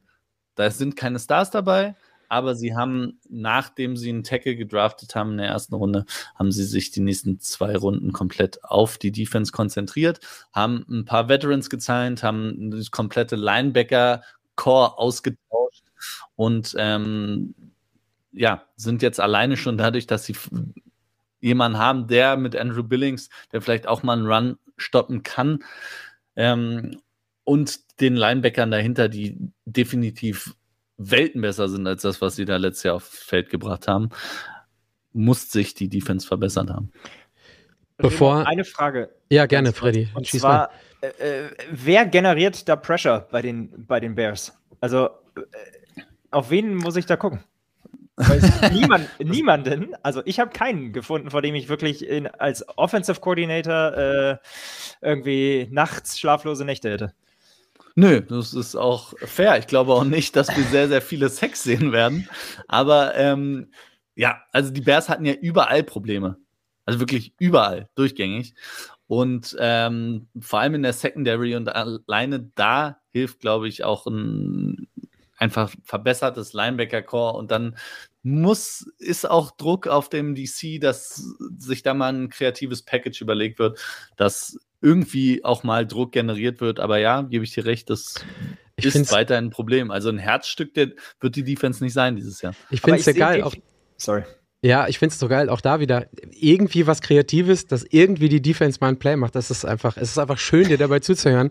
Also vielleicht hat dich doch jemand dazu gezwungen, die Bears heute zu nehmen, weil du verkaufst es richtig, richtig gut. Freddy, mit dem Blick Am auf Schluss die sind sie besser geworden. Der ganze, ich meine, die Hälfte ja. der Defense ist mehr oder weniger ausgetauscht und ja. qualitativ besser jetzt, als sie letztes Jahr war es sind nicht die großen Namen. Du hast, du hast keinen Miles Garrett, du hast keinen TJ Watt, du hast keinen Nick Bosa, du hast keinen Micah Parsons. Ja, die, die fehlen dir und die werden dir auch dieses Jahr fehlen. Da gibt es nichts drumherum zu reden. Aber es wird eine bessere Defense sein als die letztes Jahr.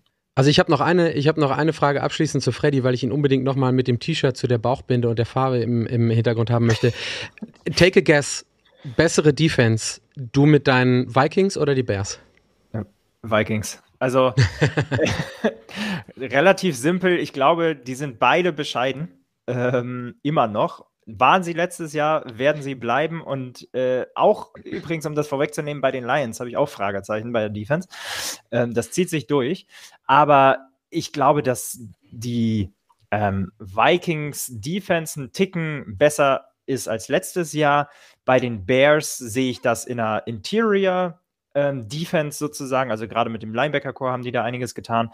Aber sonst habe ich da immer noch große Fragen ähm, und sehe die immer noch schlechter als die Vikings die. Okay. Dann hau doch mal deine Noten raus, deine Schulnoten, die du hast. ähm, ja, also ich beim Coaching-Staff ist es ein. Das stimmt so nicht. Das sind nicht meine Noten. Oha. Ähm, Fuck up in den Visuals, sorry. genau, da, jetzt muss ich selbst nochmal nachgucken.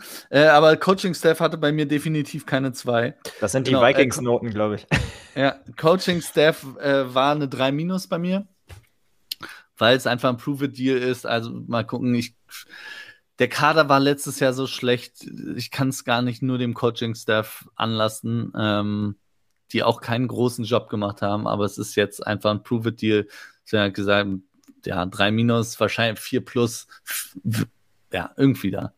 Ähm, die Offense für mich eine zwei, weil ich hoffe, oder was heißt ich hoffe, das ist wieder, aber ich sehe sie stark verbessert. Und ähm, Justin Fields für mich einer der most exciting Players in der NFL. Und jetzt, wie gesagt, mit DJ Moore und einer verbesserten O-Line und das Laufspiel hat auch letztes Jahr schon funktioniert. Ich glaube, es wird eine Big Play Offense Zwei ist vielleicht ein bisschen, bisschen weit gegriffen, aber zwei, zwei minus sehe ich die Bears und die Defense ist bei mir weiterhin bei einer 4, was besser ist als letztes Jahr. Oh, eine glatte 4 ist definitiv nicht versetzungsgefährdet wie bei Freddy. 4 minus ist unterm Strich kriegst du dein Abitur nicht mit. Hatten wir im Vorfeld schon, Freddy, ne? Muss am Schirm mhm. haben. So. Gut, dann, ähm, ich drücke ein bisschen auf die Tube. Jetzt sind wir alle vier wieder da. Das ist total schön. Ist schön, euch alle wieder zu sehen und teilweise auch zu hören. Ich mache mal weiter mit meinen Packers. Die hatten nämlich letztes Jahr, bevor dann ein gewisser Aaron Rodgers dann dieses Jahr auch gehen durfte, musste oder wollte, ähm, ein Down-Year für die Packers, 8 und 9. Offensive Rating nach PFF nur Platz 17. Das war ziemlich frustrierend. Aaron Rodgers war zwischenzeitlich, ich glaube, dann auch doch wirklich ernsthaft verletzt, obwohl da weniger drüber geredet wurde. Das spielte natürlich in dem System oder das System Rodgers, was die Packers gespielt haben, eine sehr große Rolle. Am Ende des Tages waren alle ziemlich unzufrieden. Und das, was ich so ein Stück weit noch mit reingenommen habe, ist dieser Off-Season-Trouble vor der Saison 2022, weil Vertragsverlängerung für Rodgers, gehe ich, komme ich, bleibe ich. Also auch das ähm, kennen die Packers aus der Vergangenheit. Aber am Ende des Tages, glaube ich, ist das am also es ist wie, wie Zahnschmerzen oder wie ein Bohrer, der dann versucht, Zahnschmerzen wegzubekommen. Ein Stück weit ähm, haben wir dieses Treatment bei den Jets auch schon gehabt im, im Vorfeld dieser Offseason, ob und wann und wie ein Aaron Rodgers kommt. Und ich muss sagen, also jeder, der das schon mal mitgemacht hat als NFL oder als Teamfan, weiß ganz genau, dass das maximal nervt. Und ich glaube, am Ende des Tages, wenn man sich so auch, das habe ich Stolle nicht mehr direkt gefragt, aber wenn man so den ein oder anderen Packers-Fan fragt, dann war das, glaube ich, ziemlich, ziemlich unnötig und hat sich gezogen wie Kaugummi und alle sind am Ende des Tages froh, dass sie Aaron Rodgers los sind.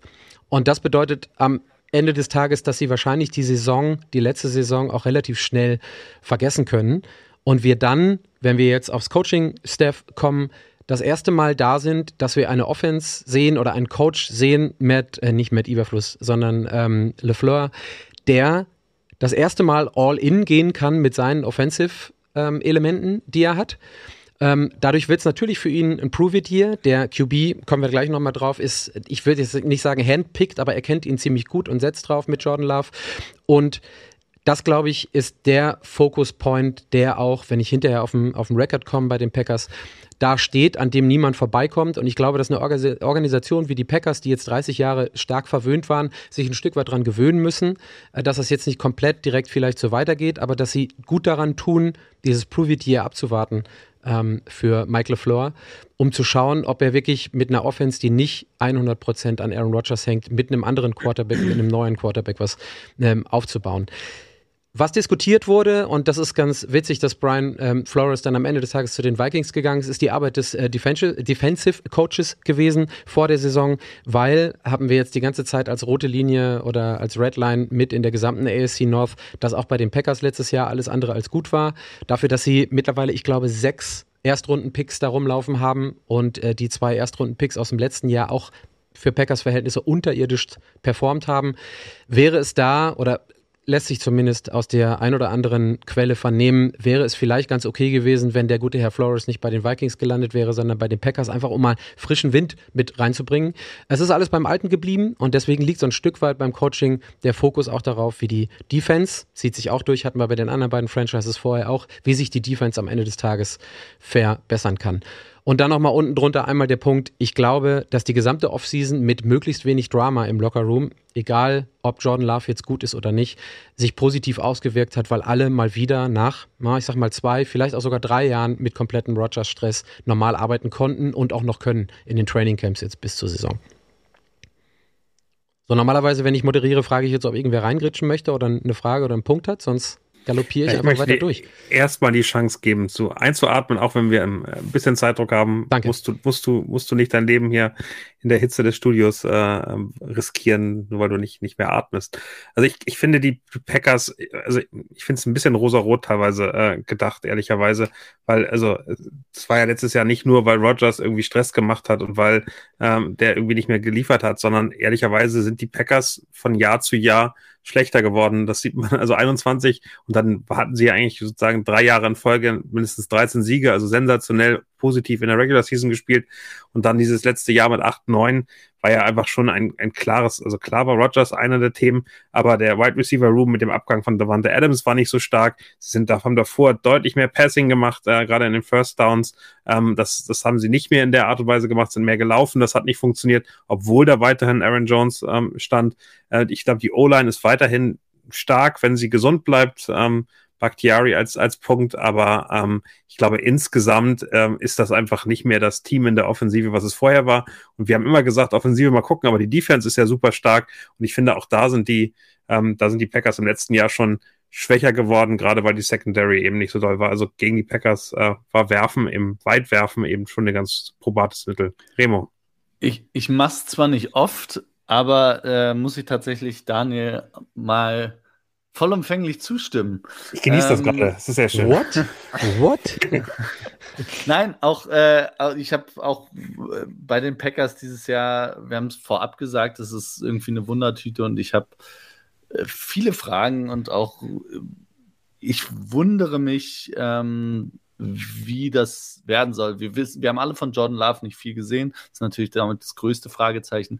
Aber auch der Wide Receiver Room, wie Daniel gesagt hat, ist äh, ist ganz nett. Man hat ein paar hohe Picks, aber da ist keiner so weit, halt auch ein wirklicher Nummer 1 Receiver zu sein, eine verlässliche Waffe für einen jungen Quarterback, der jetzt gerade reinkommt. Und dazu wird das Team auch, so wie es aktuell zusammengestellt ist, sicherlich auch nicht mehr von der Defense getragen werden. Und ähm, da haben wir halt einfach zu viele Faktoren, meiner Meinung nach, die nicht mehr auf dem Niveau sind, das Packers-Fans sicherlich gewöhnt sind und ähm, bewegen uns da in, in den meisten Mannschaftsteilen Richtung, Richtung Mittelfeld. Und dann ähm, müssen wir gucken. Dann ist es natürlich immer ein Glücksspiel. Ich glaube, die, viele Teams sind da nah beieinander und ähm, dann kann es in die eine oder andere Richtung gehen. Aber ich glaube, auch bei den Packers kann das ein, eine Saison mit einem bösen Erwachen sein. Also um da mal einzuhaken. Ich übrigens erstmal hier einmal nochmal in die Runde. Ähm, auf jeden Fall ähm, richtige ähnliche Meinung. Cheers. Cheers.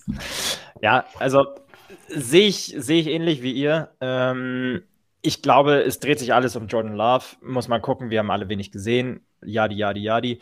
Ähm, eine große Chance für äh, Matt LeFleur, mal sein Konzept der Offense durchzudrücken.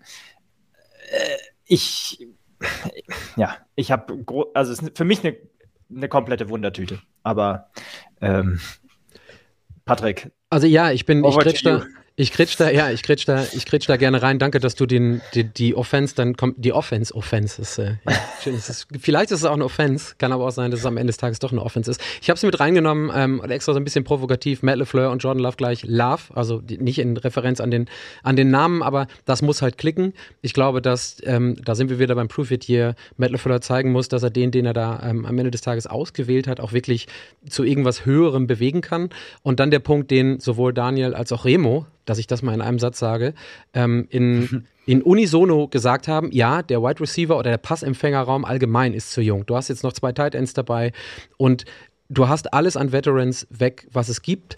Das wäre für mich, glaube ich, in erster Linie nicht ganz so schlimm, wenn du auf Quarterback ein Stück weit jemanden hättest, der Stabilität oder Veteran äh, QB Arbeit mit reinbringt, aber das hast du eben auch nicht und das ist eben der Punkt, den ich da hingeschrieben habe, zu grün hinter den Ohren.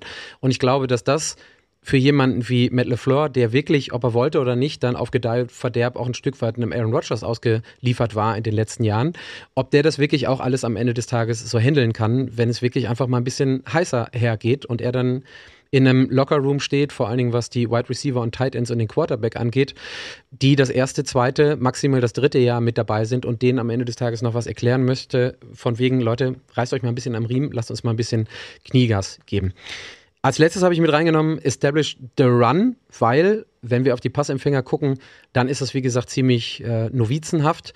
Aber wir haben mit, ich glaube, mit Christian Watson auf der einen Seite ähm, jemanden, der definitiv da nochmal positiven Upside gegenüber dem letzten Jahr ähm, produzieren kann. Und mit äh, Romeo Dubs haben wir auch jemanden, der definitiv ähm, da nochmal einen oben drauflegen kann. Und das wäre so eine Hoffnung, die ich definitiv Nee, jetzt habe ich die Damen verwechselt. Entschuldigung. Warum unterbricht mich dann keiner, wenn ich Blödsinn laber?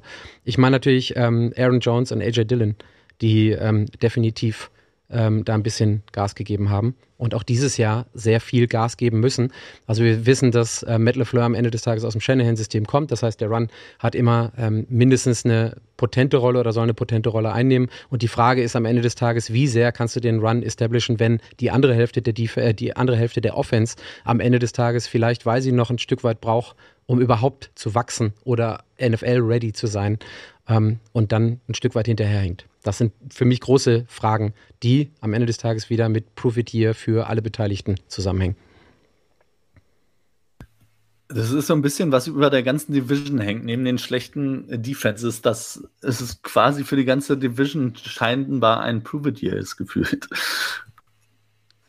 Ja, du hast halt, also ich, und dann, dann kann man das, was wir gerade bei den Bears hatten, finde ich, ein, ein, Stück weit auch in Richtung ähm, Packers sagen. Also, wo ist denn da, pardon, genau der rote Faden, der dich wirklich mehr als Glaube, Liebe, Hoffnung verbreiten lässt? Also, wie gesagt, wir werden es bei den Packers sehen am Ende des Tages bei meinem Rekord, den ich picke. Aber ähm, da muss schon sehr viel zusammen klicken, äh, und das ist nicht nur eine Unit oder ähm, eine Dimension, sondern mehrere, damit am Ende des Tages was rauskommt, was auch nur im entferntesten da liegt, wo die Packers die letzten Jahre und Jahrzehnte dran gewohnt waren. Aber ich finde das, ich finde das immer so einfach zu sagen, es ist ein Prove-It-Year. Ich glaube, in der NFL ist jedes Jahr ein Prove-It-Year, wenn du, also außer bei ganz, ganz, ganz wenigen Headcoaches, die schon sehr viel Erfahrung haben äh, und da sind. Ich, für mich ist es eher ähm, ein Jahr, äh, wo du, wo du prüfst, ob deine Quarterback der richtige ist, weil also alles andere, muss ich ehrlicherweise sagen, diese Packers wollen keine Winning Season haben. Diese Packers wollen hoch im Draft im nächsten Jahr picken. Ansonsten, ich weiß nicht, ob ihr es mal angeguckt habt, was ist die teuerste Verpflichtung der Offseason dieser Packers? Kennt jemand den Namen? Kennt jemand die Position? Ich kenne kenn die Position, ich kenne den Namen nicht, aber es ist der Longsnapper, glaube ich. Ist oder? Matthew Ortzek ist Longsnapper von den Rams für 1,2 Millionen pro Jahr. Also das ist, ich finde, das ist einfach eine Aussage. Es wurde jahrelang drüber geredet. Nach Green Bay willst du ja eigentlich auch gar nicht wechseln als Free Agent, weil es scheiße kalt ist, kein cooles Leben ist, äh, wenig los und die Leute trinken Bier und äh, und äh, machen Eisangeln im Winter ähm, neben den Packers. Und ich glaube, so ein bisschen ist man in der Situation, dass man eben, wenn es da nicht funktioniert, wenn man da nicht ein Winning-Team hat, ein sensationeller Quarterback, der dafür sicherstellt, dass du in die Packers, äh, in die Playoffs kommst, dann haben die Packers es wirklich viel, viel schwieriger, gutes Personal zu bekommen. Und auf der anderen Seite glaube ich, dass das Team es auch gar nicht versucht hat in diesem Jahr. Also das ist am Ende ein, wir gucken mal, wie sich unser, unser Quarterback, den wir jetzt ein paar Jahre schon haben, dann auf dem Platz äh, performt, dann versuchen wir was aufzubauen. Wenn das nicht funktioniert, holen wir uns einen neuen Quarterback. Ich glaube, das ist so ein bisschen die Mentalität. Für mich ist das kein Prove-It-Jahr des Head Coaches, sondern es ist eher ein, wir gucken uns an, wie es weitergeht in der, in der Geschichte auf der Quarterback-Position. Das steht für mich hundertprozentig im Fokus bei diesen Packers und äh, in dem Team möchte keiner einen Winning-Record haben. Das wäre das Schlechteste, was denen passieren könnte, weil würden sie im nächsten Jahr nicht gut picken können. Also von daher, ähm, das sehe ich im, im Rekord am Ende auch. Ähm, die werden nicht mehr als, also die Spieler wollen natürlich mehr gewinnen, ohne Frage, für ihre Zukunft und so weiter. Ich glaube aber, dass, dass das Franchise schon weiß, dass das Jahr kein, kein großes sein wird. Also bin ich bei dir, Daniel, auf der anderen Seite verstehe ich dann absolut nicht, warum man in, also wenn man sich nicht sicher ist bei dem Quarterback, was ich auch zumindest in Teilen schwierig finde, weil äh, basierend auf dem Training, sie kennen Jordan Love lang genug, sollten sie eine bessere Einschätzung haben. Aber okay, Game Day Experience. So, äh, muss man drauf gucken. Äh, aber warum wartest du dann in der Draft bis zur fünften Runde, bis du Sean Clifford dir als Quarterback äh, dahinter setzt, sozusagen. Wäre es dann nicht klüger gewesen, vielleicht diese Saison, wenn man irgendwie nach sechs, sieben Spielen merkt, okay, vielleicht ist Jordan Love nicht die Lösung und ist nicht der nächste Franchise-Quarterback, ähm, einem Rookie nochmal eine halbe Saison irgendwie äh, die Chance zu geben, zu zeigen, was er kann und den bereits zu evaluieren? Also, wenn Aber Daniel nicht welchen, sagt, ich glaube. Ich welchen glaub, Rookie hättest du denn geholt? Ja. Also, ist ja auch die Frage. Du, du musst ja dann gucken, auch wo, wo du die Rookies selbst bewertest und wenn du dann sagst, okay, vielleicht Will Levis war es offenbar nicht und äh, ist dann auch ein, ein, Zeichen, was man vielleicht auch unbedingt nicht setzen will, in der ersten Runde jemanden zu holen.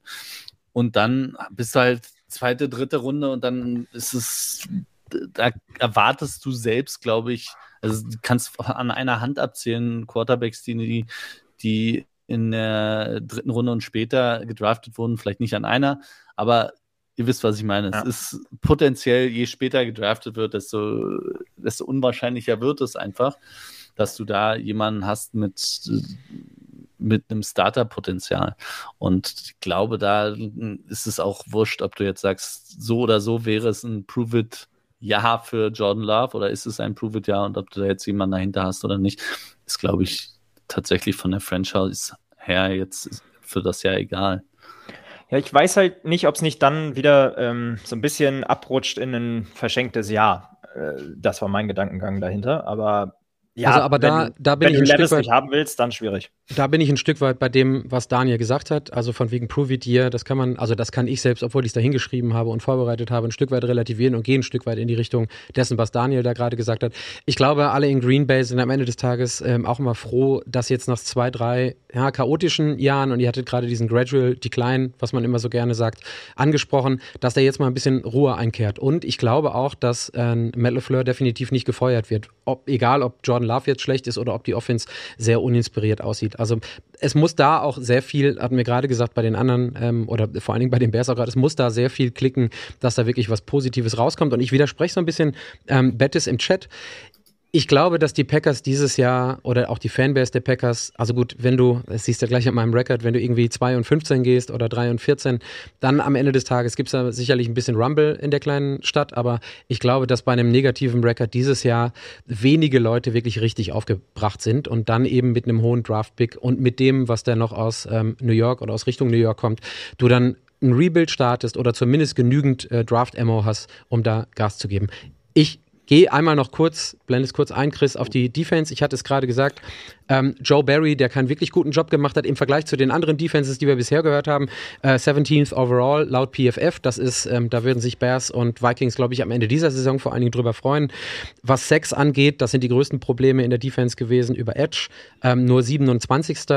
Und das war so ein bisschen das, was ich vorhin gesagt hatte schon. Da gab es Munkeln, ob man nicht mal irgendwie eine Veränderung auf Defense machen sollte. Aber am Ende des Tages ist es immer noch Middle of the Pack. Und wenn man sich die Defenses in der vor allen Dingen Division anguckt, die Lions äh, kriegen wir jetzt gleich auch nochmal, dann ist das schon okay. Kann man immer verbessern, aber im Hinblick auf das, was wir gerade gesagt haben, mit verlorenes Jahr oder ruhiges Jahr oder wie auch immer einzuordnendes Jahr, ist das jetzt, glaube ich, nichts, wo man komplett aus der Kontenance äh, oder aus dem Sitz gehen muss.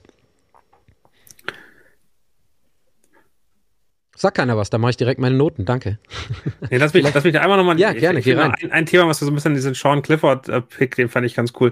Der ist für mich so ein Typ, als ich den Draft gesehen habe, Taysom Hill hat, hat er mich erinnert dran. Und ich bin eigentlich gespannt, ob sie aus dem was anderes machen. Äh, ob sie der in irgendeiner Form für Trick-Spielzüge und so weiter in Zukunft gedacht ist. Das nochmal einmal ganz, ganz kurz, äh, Freddy, weil du gesagt hast, du verstehst den Pick nicht. Für mich ist das irgendwie niemals ein Starter, immer, wenn überhaupt Backup oder eben so ein, so Special, Special Auftrag, äh, ähm, vielleicht sogar als äh, Receiver irgendwann mal äh, zu treffen, weil er irgendwie extrem schnell, wendig, gut laufen kann. Also das wollte ich nochmal nachgeworfen haben. Das ist, glaube ich, für mich keine Zukunftsentscheidung oder Anzweifeln von Jordan Love aktuell, sondern eher ein Gimmick-Player, der vielleicht auch nochmal interessant wird.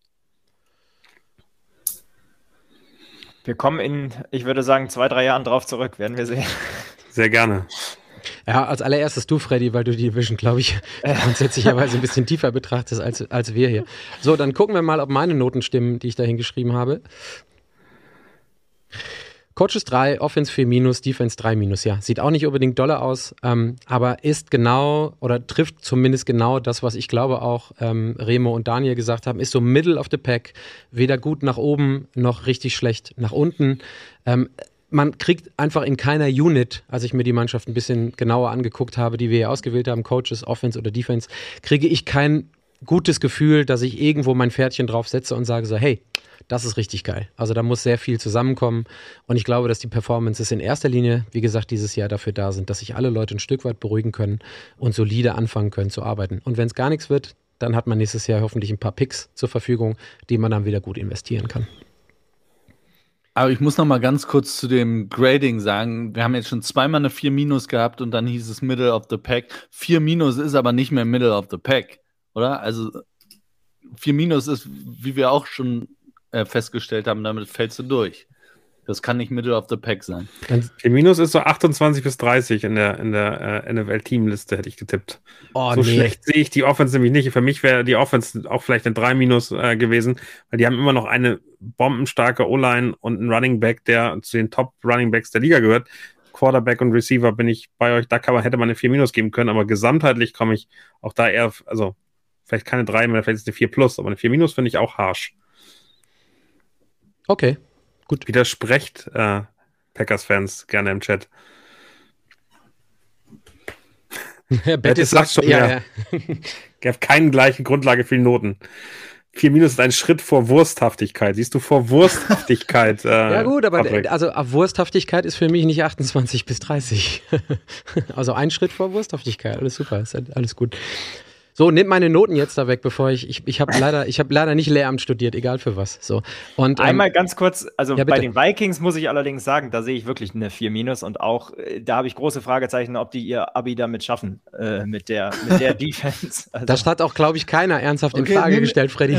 ja, nur weil Remo einmal nochmal ganz klar gesagt hat. Na, weil, weil wir darüber geredet haben, ob die Defense es schaffen sollte, Middle of the Pack zu werden. Und dann wäre, Ich habe gesagt, der Hoffnung froh. wäre eine 4 minus.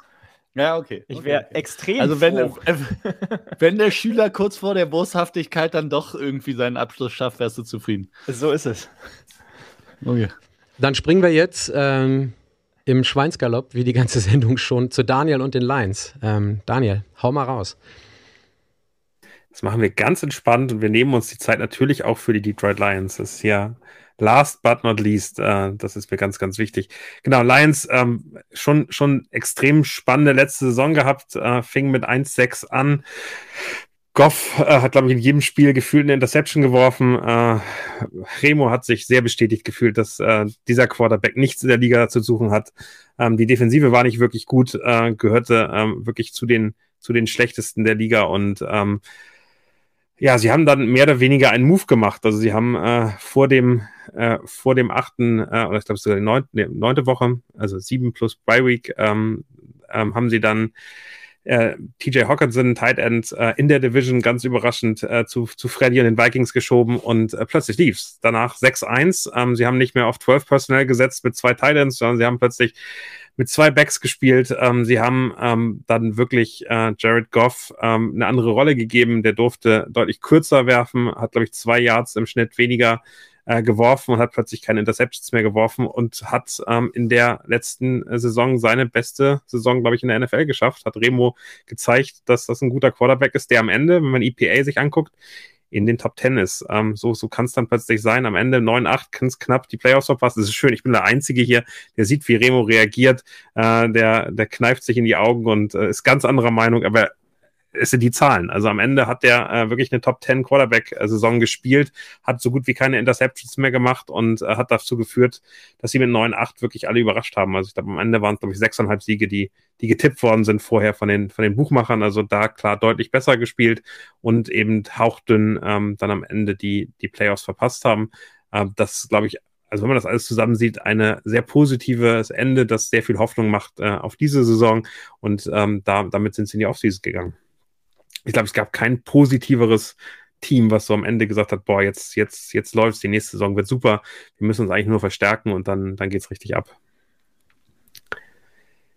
Genau, ähm, wenn man mal weitergeht äh, und äh, einmal in Richtung Coaches guckt, wenn ihr nichts dazu zu sagen habt. Remo, willst du noch mal einmal die letzte Saison schlecht machen? Nein, nein, ich möchte nicht die ganze Saison von Jared Goff schlecht machen, aber es ist doch und da mit diesem Phänomen kenne ich mich leider aus. Aber es ist doch ein Phänomen des ähm, Yards after Catch auch und des, des Kurzpassspiels und des, der, der guten Arbeit der Passempfänger, wenn du einen Quarterback, der sein Leben lang nichts weiter war als ein, und das gebe ich ihm, ein guter System-Quarterback, der dann auf einmal jetzt die statistisch beste Saison hat. Das mag alles sein, aber ich bleibe auch dabei und ich sage auch nicht, dass Jared Goff nichts in der Liga zu suchen hat. Ich sage nur, dass Jared Goff auf gar keinen Fall ein Super Bowl-winning Quarterback ist und auch meiner Meinung nach die Detroit Lions in dieser Offseason eine Riesenchance verpasst haben, nämlich auf der wichtigsten Position in der NFL, um den nächsten Schritt zu gehen. Und ähm, Jared Goff ist serviceable und der Staff rundherum und die Passempfänger funktionieren und Amon Rassan Brown ist der perfekte Wide Receiver für Jared Goff. Remo, Remo wieso Aber- nimmst du mir jetzt meine Prediction vor? Ich, ich, ich, Ich hab doch nur wollte nur Stellung gefragt. beziehen zu Jared Goff. Und am Schluss ist auch Jimmy Garoppolo immer ein sensation, nicht sensationell, aber ein statistisch starker Quarterback gewesen, um nochmal in, die, in den Garoppolo-Index zu gehen. Und genau da sehe ich auch Jared Goff. Und wo das Spiel dann endet, wissen wir nämlich auch. Und das Team aber rundherum um Jared Goff ist, glaube ich, noch ein bisschen davon entfernt, auch um, um den äh, in den Super Bowl zu bringen. Remo, du musst mir einen Gefallen tun, bitte. Einmal ganz kurz die Quarterbacks der Division ranken. Weil da bin ich unfassbar gespannt. Lass ihn Ja, eine Sekunde, ich- lass ihn eine Sekunde Ich weiß, was er er rausmacht. möchte. weit Ganz- auseinander. Das ist ganz simpel. Aber was ich Justin mir, Fields, Kirk Cousins, äh, Richtig, Justin Fields, Kirk Cousins, direkt gefolgt von Jared Goff und äh, dahinter wegen Unbekanntheit ähm, Jared äh, Love. Jordan heißt er mit Vornamen. also ich habe es mir notiert, wir brauchen auf Ja. jeden Fall eine weitere Show bei der Footballerei. Quarterback Guru Remo. Ich finde Nee, wir brauchen den, den, den GI-Index, den Garoppolo-Index äh, müssen wir auf jeden Fall äh, ins, ins Leben rufen, finde ich Und sehr, vor, sehr allen, gut. vor allen Dingen Genauso wichtig wie der Big Mac-Index in, in Ländern. Also ich finde, das zeigt ganz genau an, äh, was Quarterbacks können oder nicht. Groß, großartig. Daniel, möchtest du trotzdem noch einen weiteren Punkt machen oder bist du jetzt umgeflasht von dem, was, was Remo da Nee, losgelassen hat? ich, ich warte auf die Einblendung für Coaches, dann, äh, Ja. dann mache ich gerne Dann weiter. Los, ihr Coaches. Das, das, das Schlimme ist, ich habe dieses böse Wort hier auch stehen und ich finde, hier stimmt es, aber ich äh, werde es nicht mehr aussprechen. Äh, am Ende ist, ist für Dan Campbell das ein unglaublich wichtiges Jahr. Der ist drei Jahre in der Liga. Der hat jetzt wirklich, also aus einem Team, was schlecht war, hat er jetzt ein Team gemacht, was seins ist. Er hat Entscheidungen getroffen. Es ist das sein Team. Und ich glaube, wir äh, können ganz klar äh, dahin gehen, dass er jetzt zeigen muss, dass dieses Team auch funktioniert. Und äh, die Zeit des, des Heulens nach Pressekonferenzen und ähm, emotional auf Hard Knocks irgendwie äh, an dieses Team glauben, ist vorbei. Jetzt muss es Zahlen geben. Und ähm, ich glaube, da werden wir sehr gespannt sein. Ähm, ist es wirklich interessant, wie der Coaching-Staff während der Saison reagiert hat, also nach diesem ähm, 1-6-Start dann wirklich sehr viel umgeändert hat, Personalgruppen umgeändert hat, zu gucken, wie dein Quarterback anders spielt, zu gucken, wie die Defense auch anders agiert. Ähm, und es ist wirklich ganz spannend, ähm, dass der DC mit, ich würde sagen, das war eine 5, wenn nicht sogar äh, glatt durchgefallen äh, im letzten Jahr. Wenn man sich die Defense anguckt, glaube ich, Platz 32, wirklich der letzte Platz, auf manchen Rankings Platz 30, also wirklich schlecht von den, von den Punkten her. Trotzdem hat ähm, deren, deren DC ähm, Aaron Glenn zwei Angebote, glaube ich, gehabt für Headcoaching-Jobs. das ist schon ganz absurd. Und Ben Johnson, der eben die Offense wirklich umgewandelt hat in seinem ersten Jahr, das ist wirklich extrem beeindruckend, was, was da sozusagen passiert ist und wie das Team besser geworden ist. Von daher, die Coaches haben mich prinzipiell positiv überrascht.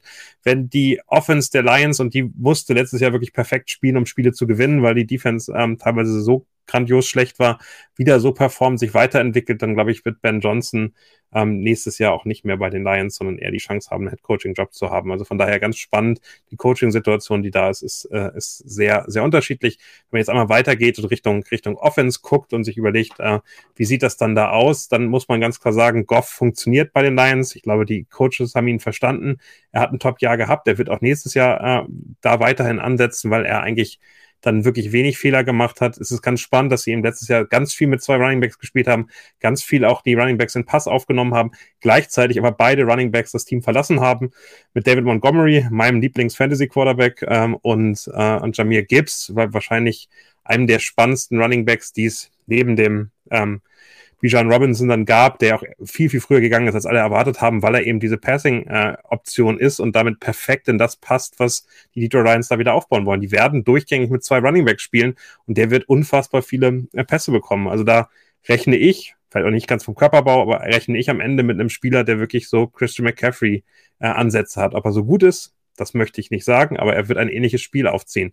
Ähm, und die O-Line ist sowieso, ähm, das finde ich mir überraschend, ähm, so ähnlich wie euer 13-4-Record überrascht mich immer, wie gut die O-Line der, der Detroit Lions aktuell ist. Wirklich die Top, da wirklich Top 2, äh, glaube ich, kann man die nehmen, ähm, hinter, den, hinter den Eagles, die zweitbeste der Liga aktuell.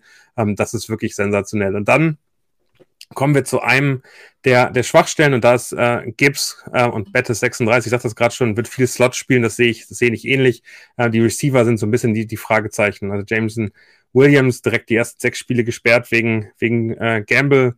Ähm, wir haben ähm, Marvin Jones, der mal gucken und äh, St. Brown ist ganz klar der beste Receiver in diesem Team und äh, ob das reicht und wie weit das funktioniert, da bin ich, da hätte ich mir gewünscht, dass da nochmal ein, zwei Waffen dazukommen, die wirklich äh, äh, rocken. Das äh, ist bisher bisher nicht so. Was bei den Lions in der Offense wirklich interessant ist, und da sind sie so ein bisschen Nummer zwei hinter den Chiefs, ist äh, die Effizienz gegen wirklich völlig unterschiedliche Defensivstrategien. Äh, also am Ende kannst du dann, dann eine Zone und ähm, hinstellen, du kannst einen Blitz hinstellen, du kannst wirklich alles versuchen zu machen. Die Lions sehen eigentlich gegen alles ganz ordentlich aus und ganz gut aus. Diese Offense ist wirklich in der Lage, per Pass eigentlich gegen jede Defensive gut zu spielen.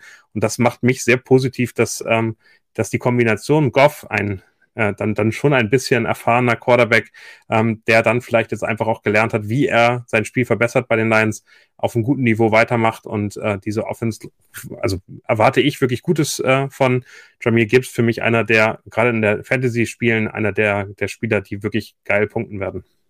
Also alle Leute im Podcast und im Video können jetzt entscheiden, ob Daniel Jensen länger ohne Atmen sprechen kann oder Patrick Aust. Aber es äh, liegt auf jeden Fall sehr nah beieinander. ähm, ich, ich habe eine, Fra also ich hab eine Frage. Ähm, und zwar, ist es, ist es wiederholbar, dass die Offense gut bleibt? Ist es so eine, so ein, wir müssen weiterhin unsere Opponents unfassbar outscoren aufgrund unserer Def äh, Defensive, die wir mit uns rumtragen? Ist es ähm, abbildbar oder ist es auch eher so ein Regression to the mean Ding und ist nicht auf Dauer ähm, nochmal replizierbar in der nächsten Saison? Doch, ich glaube, es ist schon äh, replizierbar. Es ist nicht Glück gewesen und gerade so irgendwie in der Offense was gemacht. Ich glaube, die Offense muss nur einen Tick besser werden und mussten sich einen Tick weiterentwickeln. Und ich glaube, die Running Backs sind aus meiner Sicht äh, fast spannender und fast interessanter in diesem Jahr. Ich glaube, dass der, ähm, dass das Goff da irgendwie weiterkommt. Und mein Wunsch wäre es dann, mit Williams wirklich einen Nummer zwei äh, Wide Receiver zu haben, nachdem er suspendiert ist, um dann, um dann wirklich zu performen. Ähm, dann glaube ich aber, ähm, dass es schon auf die Defensive ankommt. Damit das ein, ein Top-Team wird, das in den Playoffs auch spielen kann, da, davon muss die Defensive sich verbessern und da muss, da muss was passieren. Da sollte auch was passieren. Also da ist ja schon mehr oder weniger im Defensive Backfield relativ viel passiert mit Emmanuel Mosley, Cameron Sutton, CJ Gardner Johnson, der ein sensationelles Jahr bei den, äh, bei den Eagles im letzten Jahr hatte. Also da ist schon mehr Qualität hinzugekommen. Trotzdem und, äh, der, der ganz große Star in der Defensive ist natürlich Aiden Hutchinson. Also was der gemacht hat, war ihm genau das, was man erwartet hat vorher. Ähm, ich glaube, neuneinhalb Sacks, ähm, auch, auch, drei Interceptions geworfen. Ähm, aber ähm, gerade die Run-Defense sieht immer noch nicht gut aus und da ist nicht wirklich viel passiert. Und das ist das, was mir dann doch noch mal ein bisschen Angst macht. Also wenn, wenn du da einen der wirklich besten Rookie äh, Edge Rusher aus dem letzten Jahr hast, der sich weiterentwickeln kann, der wirklich eine richtige, richtige Front sein kann und ähm, da würde ich mir wünschen, ich lese, sehe gerade, Daniel hat Haar und Bart geschnitten von Sebastian Glaser. Schön, dass man darauf schon Feedback bekommt hier. Äh, aber es ist, ähm, es ist am Ende für mich wirklich äh, extrem spannend, ob der, ob gerade Interior D-Line besser wird. Und da habe ich noch sehr große Zweifel. Das verhindert für mich dann wirklich, dass äh, die auch mal so ein Mittelmaß äh, Defense haben können, die sich Freddy auch bei den Vikings wünscht. Ja, das wäre meine Frage jetzt direkt an Freddy gewesen. Ich nehme nehm das dritte Team mit dazu, Freddy. Die Bears, die Lions oder deine Vikings besser in der Defense? Ich glaube, dass ähm, gerade so mit äh, Cameron Sutton und äh, Gardner Johnson und so äh, personell die Lions einfach besser aufgestellt sind in der Defense äh, dieses Jahr und ich tippe sie auch trotz Vikings Brülle die Defense ein bisschen besser. Äh, nicht, also far from good, ähm, aber einen Ticken besser als die Vikings Defense. Ähm, genau, also defensemäßig die Lions an 1, die Vikings an 2 und dann äh, Bears dahinter. Also nicht 4 minus, sondern eher 3 minus oder 3 plus oder 3 oder sogar. Also wir, haben, wir sind ja alle mittel auf dem Boden mit 4 minus. Ne? Also damit, so, damit, du jetzt siehst, ja. ich, wo ich gelandet bin. Da wollte ich gerade hin, ja. ja. Fang mal an zu sprechen, die kommen dann auch visuell auf dem Screen, glaube ich. Ich bin, ich bin halt gespannt, ob sie visuell kommen, deshalb wollte ich nichts sagen. Ich sehe die Coaches bei einer 3 Plus, also für mich hat Dan Campbell auch noch nicht bewiesen, dass er ein guter Coach ist. Für mich ist die Defense äh, nicht keine 4 Minus Remo, sondern eine 4 Plus, da war ich zwischen 3 Minus, 4 Plus. Für mich ist sie aktuell eher noch eine 4 Plus, äh, dafür fehlt mir zu viel Run Defense, Interior D-Line äh, und die Offense ist für mich eine, eine solide 2 schon zu den besseren gehörend. Insgesamt passt das. Da sind Playmaker dabei. Ähm, da ist auch ähm, wirklich, wirklich reingegangen in, in das Team. Ähm, am Ende äh, lande ich wahrscheinlich irgendwo bei einer 2 minus 3 plus, wenn ich so den Durchschnitt nehme. Remo, also bist du zufrieden mit der 4 plus oder ist sie dir auch wieder zu schlecht?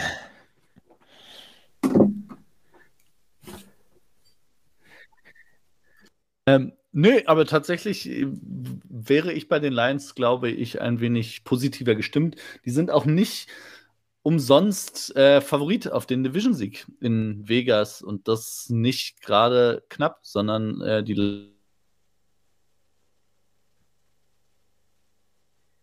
Lions sind mit Wobei relativ großem Abstand angeschlossen mal fragen muss, hat man dafür dann in der Off-Season genug getan? Also in der Defense ähm, und Free Agency ist äh, generell viel passiert bei den Lions. Die Draft fand ich ich sag mal, überraschend, wenn man es positiv ausdrücken möchte. Ich glaube, da gab es den ein oder anderen Reach. Ähm, Running Back Position einmal komplett durchgetauscht. Ich glaube auch, dass es da ein leichtes Upgrade gibt. Aber man hat DJ Chark verloren. Darf, den versucht man mit Marvin Jones dann zu ersetzen. Und generell habe ich da große Fragezeichen immer noch auf der Passcatcher ähm, sozusagen, also Wide Receiver als auch ähm, Tight End. Tight End haben sie in der Draft adressiert mit äh, Laporte, aber hat man genug getan, wenn man ganz klarer Favorit auf den Division-Sieg ist? Das ist meine Frage. Das ist auch das Problem, was ich mit den Lions habe, ist, ich finde die Offseason, vor allem den Draft, gelinde gesagt eine kleine Katastrophe, weil Positional Values einfach völlig über Bord geworfen wurden. Wenn du in den ersten zwei Runden Running Back, einen Linebacker und einen Tight End draftest, ähm, ja. Dann mit Hendon Hooker noch einen Quarterback, den du auch nicht so richtig weißt, was du mit dem anfangen möchtest. Und ähm, ich glaube, dass es das Team dieses Jahr besser macht. Ich glaube nur, dass die Lions einfach immer noch einen Schritt davon weg sind, Contender zu sein. Und hätte mir gewünscht, dass der Draft doch weiter in die Zukunft blickt, als nur auf die unmittelbare Needs und die, die kommende Saison. Und das ist, also allein jetzt fürs nächste Jahr gesehen, ist das Team besser, als es letztes Jahr war und sie sind alle ähm, spielen länger zusammen. Also eigentlich ist es der logische Schritt, da sich einfach noch zu verbessern. Mm, aber ähm, ja, auf lange Sicht betrachtet war das meiner Meinung nach eine kleine Katastrophe, was die Lions im Draft gemacht haben. Das lassen wir jetzt so stehen. Das lassen wir jetzt so stehen. Eine kleine Katastrophe. Aber ich, ich, glaube, das sieht man auch ganz gut an den Positional Spendings. Also was geben die Teams pro Position aus oder pro, ähm, pro ähm, Seite aus? In der Defensive sind sie das fast das zweitgünstigste Team. Ähm, und äh, und auf Platz 31 sozusagen damit. Und das ist, glaube ich, schon eine Problematik, wo man sieht, äh, dass sie einfach ähm, die Defense versuchen, ganz günstig irgendwie hinzukriegen und zu überleben. Ich glaube, da hätte man mehr Geld ausgeben müssen, wenn man, wenn man den Punkt wirklich verstärken möchte. Gerade an den Premium-Positionen der D-Line, die einfach auch Geld kosten. Daniel, ich muss dir noch mal kurz im Chat widersprechen, weil du gerade sagtest, dass nur Patrick es so sieht, dass die Packers die schlechter ist als alle anderen. Ich glaube, ich habe auch nur eine 3 Minus gegeben, aber im Vergleich zu euch ist das besser als ihr, oder? Mit den Defenses, die, die ihr beste. verteilt habt? Dann ist es die ja, beste danke. Defense sogar in der Liga. Oder? Also in wundert mich das noch mehr. Danke. danke. Äh, in der Division zumindest. Wie gesagt, wir sind ja äh, im Middle of the Pack geht ja bei uns von 3 minus bis 4 minus, haben wir ja heute gelernt. So. Ich um, gedacht von 2 minus bis 4 minus, aber. Sollen wir, sollen wir mal auf unsere Picks kommen? ähm, also, unserem, also auf die Picks des Schedules und den Record-Pick ähm, abschließend mit äh, Blick auf die Uhr, um, um das Ganze auch ein Stück weit, was die Positionings angeht, in dieser Division einzuordnen. Und ich würde sagen, Freddy darf anfangen, weil du jetzt vor anderthalb Stunden schon deine, dein Team vorstellen durftest, Freddy. Und danach dann nochmal Bold Predictions, oder wie? Ja, die hätte ich jetzt wahrscheinlich galant rausgelassen mit dem Hinweis, dass wir nächste, nächste Woche die, die Sendung ein bisschen tighter machen, aber ähm, ja, wir, wir, gucken mal. Mach mal. Mach mal erst die Picks, den Schedule. Nächste Woche tighter machen. Ich meine, läuft das nicht jede Woche darauf hinaus, dass wir nächste Woche tighter machen? Story of our lives, sagst du? Freddy, mach mal. Jetzt, Jetzt habe ich euch habe ich euch gerade verloren. Jetzt, äh, wir hören dich, wir hören dich sehr gut. Bestens. Also, ähm, dann machen wir es kurz und einigermaßen knackig. Äh, ich glaube, die Vikings äh, gewinnen entgegen den Buchmachern elf Spiele dieses Jahr. Ähm, elf und sechs Rekord am Ende. Ähm, wir haben ein besonders hartes Programm, gerade am Anfang der Saison äh, Eagles, Chargers, Chiefs und 49ers. Ich kann mir gut vorstellen, dass wir nach sieben Wochen, so ungefähr zur Halbzeit, äh, drei und vier stehen. Ähm, ich hoffe, dass wir die Bears und die Packers sweepen, mit den Lions uns einen, äh, ja, einen Split haben. Ähm, und genau, ich glaube, dass in Summe die äh, Offense gleich oder vielleicht sogar leicht besser ist. Ähm, die Defense sehr ähnlich, vielleicht auch ein Ticken improved. Ähm, aber genau, in der NFC North, und wir haben es jetzt oft genug gesagt, ähm, gibt es genug schlechte Defenses.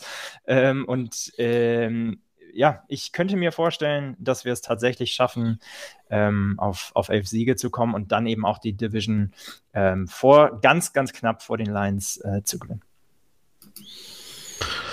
Okay, ich glaube, da Remo gerade wieder eine Runde ums Haus auf der Suche nach dem Internet ist, Daniel, darfst du gerne mit den Lions weitermachen. Ich sehe Remo und höre ihn. Remo, sag doch mal Ernsthaft? Was. Okay. Ähm, ja, also ja, ich bin zumindest wieder. da. Ja, da ist er wieder. Ja. ja ich habe äh, Freddy nur nicht gehört. Aber ähm, ich hau einfach mal raus zu, zu den äh, Bears. Und für mich ähm, wird es eine extreme Verbesserung. Und glaube tatsächlich, dass die Bears. Und jetzt kommt, ich muss Du mir musst selber muss lachen. Auch, Du musst selber lachen dabei. ich muss mir auch treu bleiben. Deswegen sage ich, die Bears landen beim 8 zu 8 zu 1 Record und spielen natürlich ein Spiel unentschieden. Weil Gegen wen? Ge gegen? das Unentschieden kommt äh, gegen die, warte, ich hatte es mir rausgesucht, ähm, gegen die Commanders natürlich. Ach du Schande. Und um das auch einmal vorwegzunehmen, meine Bold Prediction da einfach mit einzuarbeiten, ich glaube, dass die Bears dieses Jahr zum ersten Mal seit 2007 wieder und nachdem sie acht Spiele in Folge verloren haben gegen die Packers, die Packers sweepen werden dieses Jahr. Oh, das ist, das ist ein super Segway zu meiner, zu meiner Record Prediction. Da könnte das unter Umständen reinkommen. Ich habe das gar nicht aufgegriffen, hätte ich auch mal machen können. Und ähm, ich sehe gerade im Chat, dass ich glaube, overwhelming, die Leute glauben, dass die Packers sieben Spiele gewinnen. Ich glaube das nicht. Ich glaube, die gewinnen nur fünf.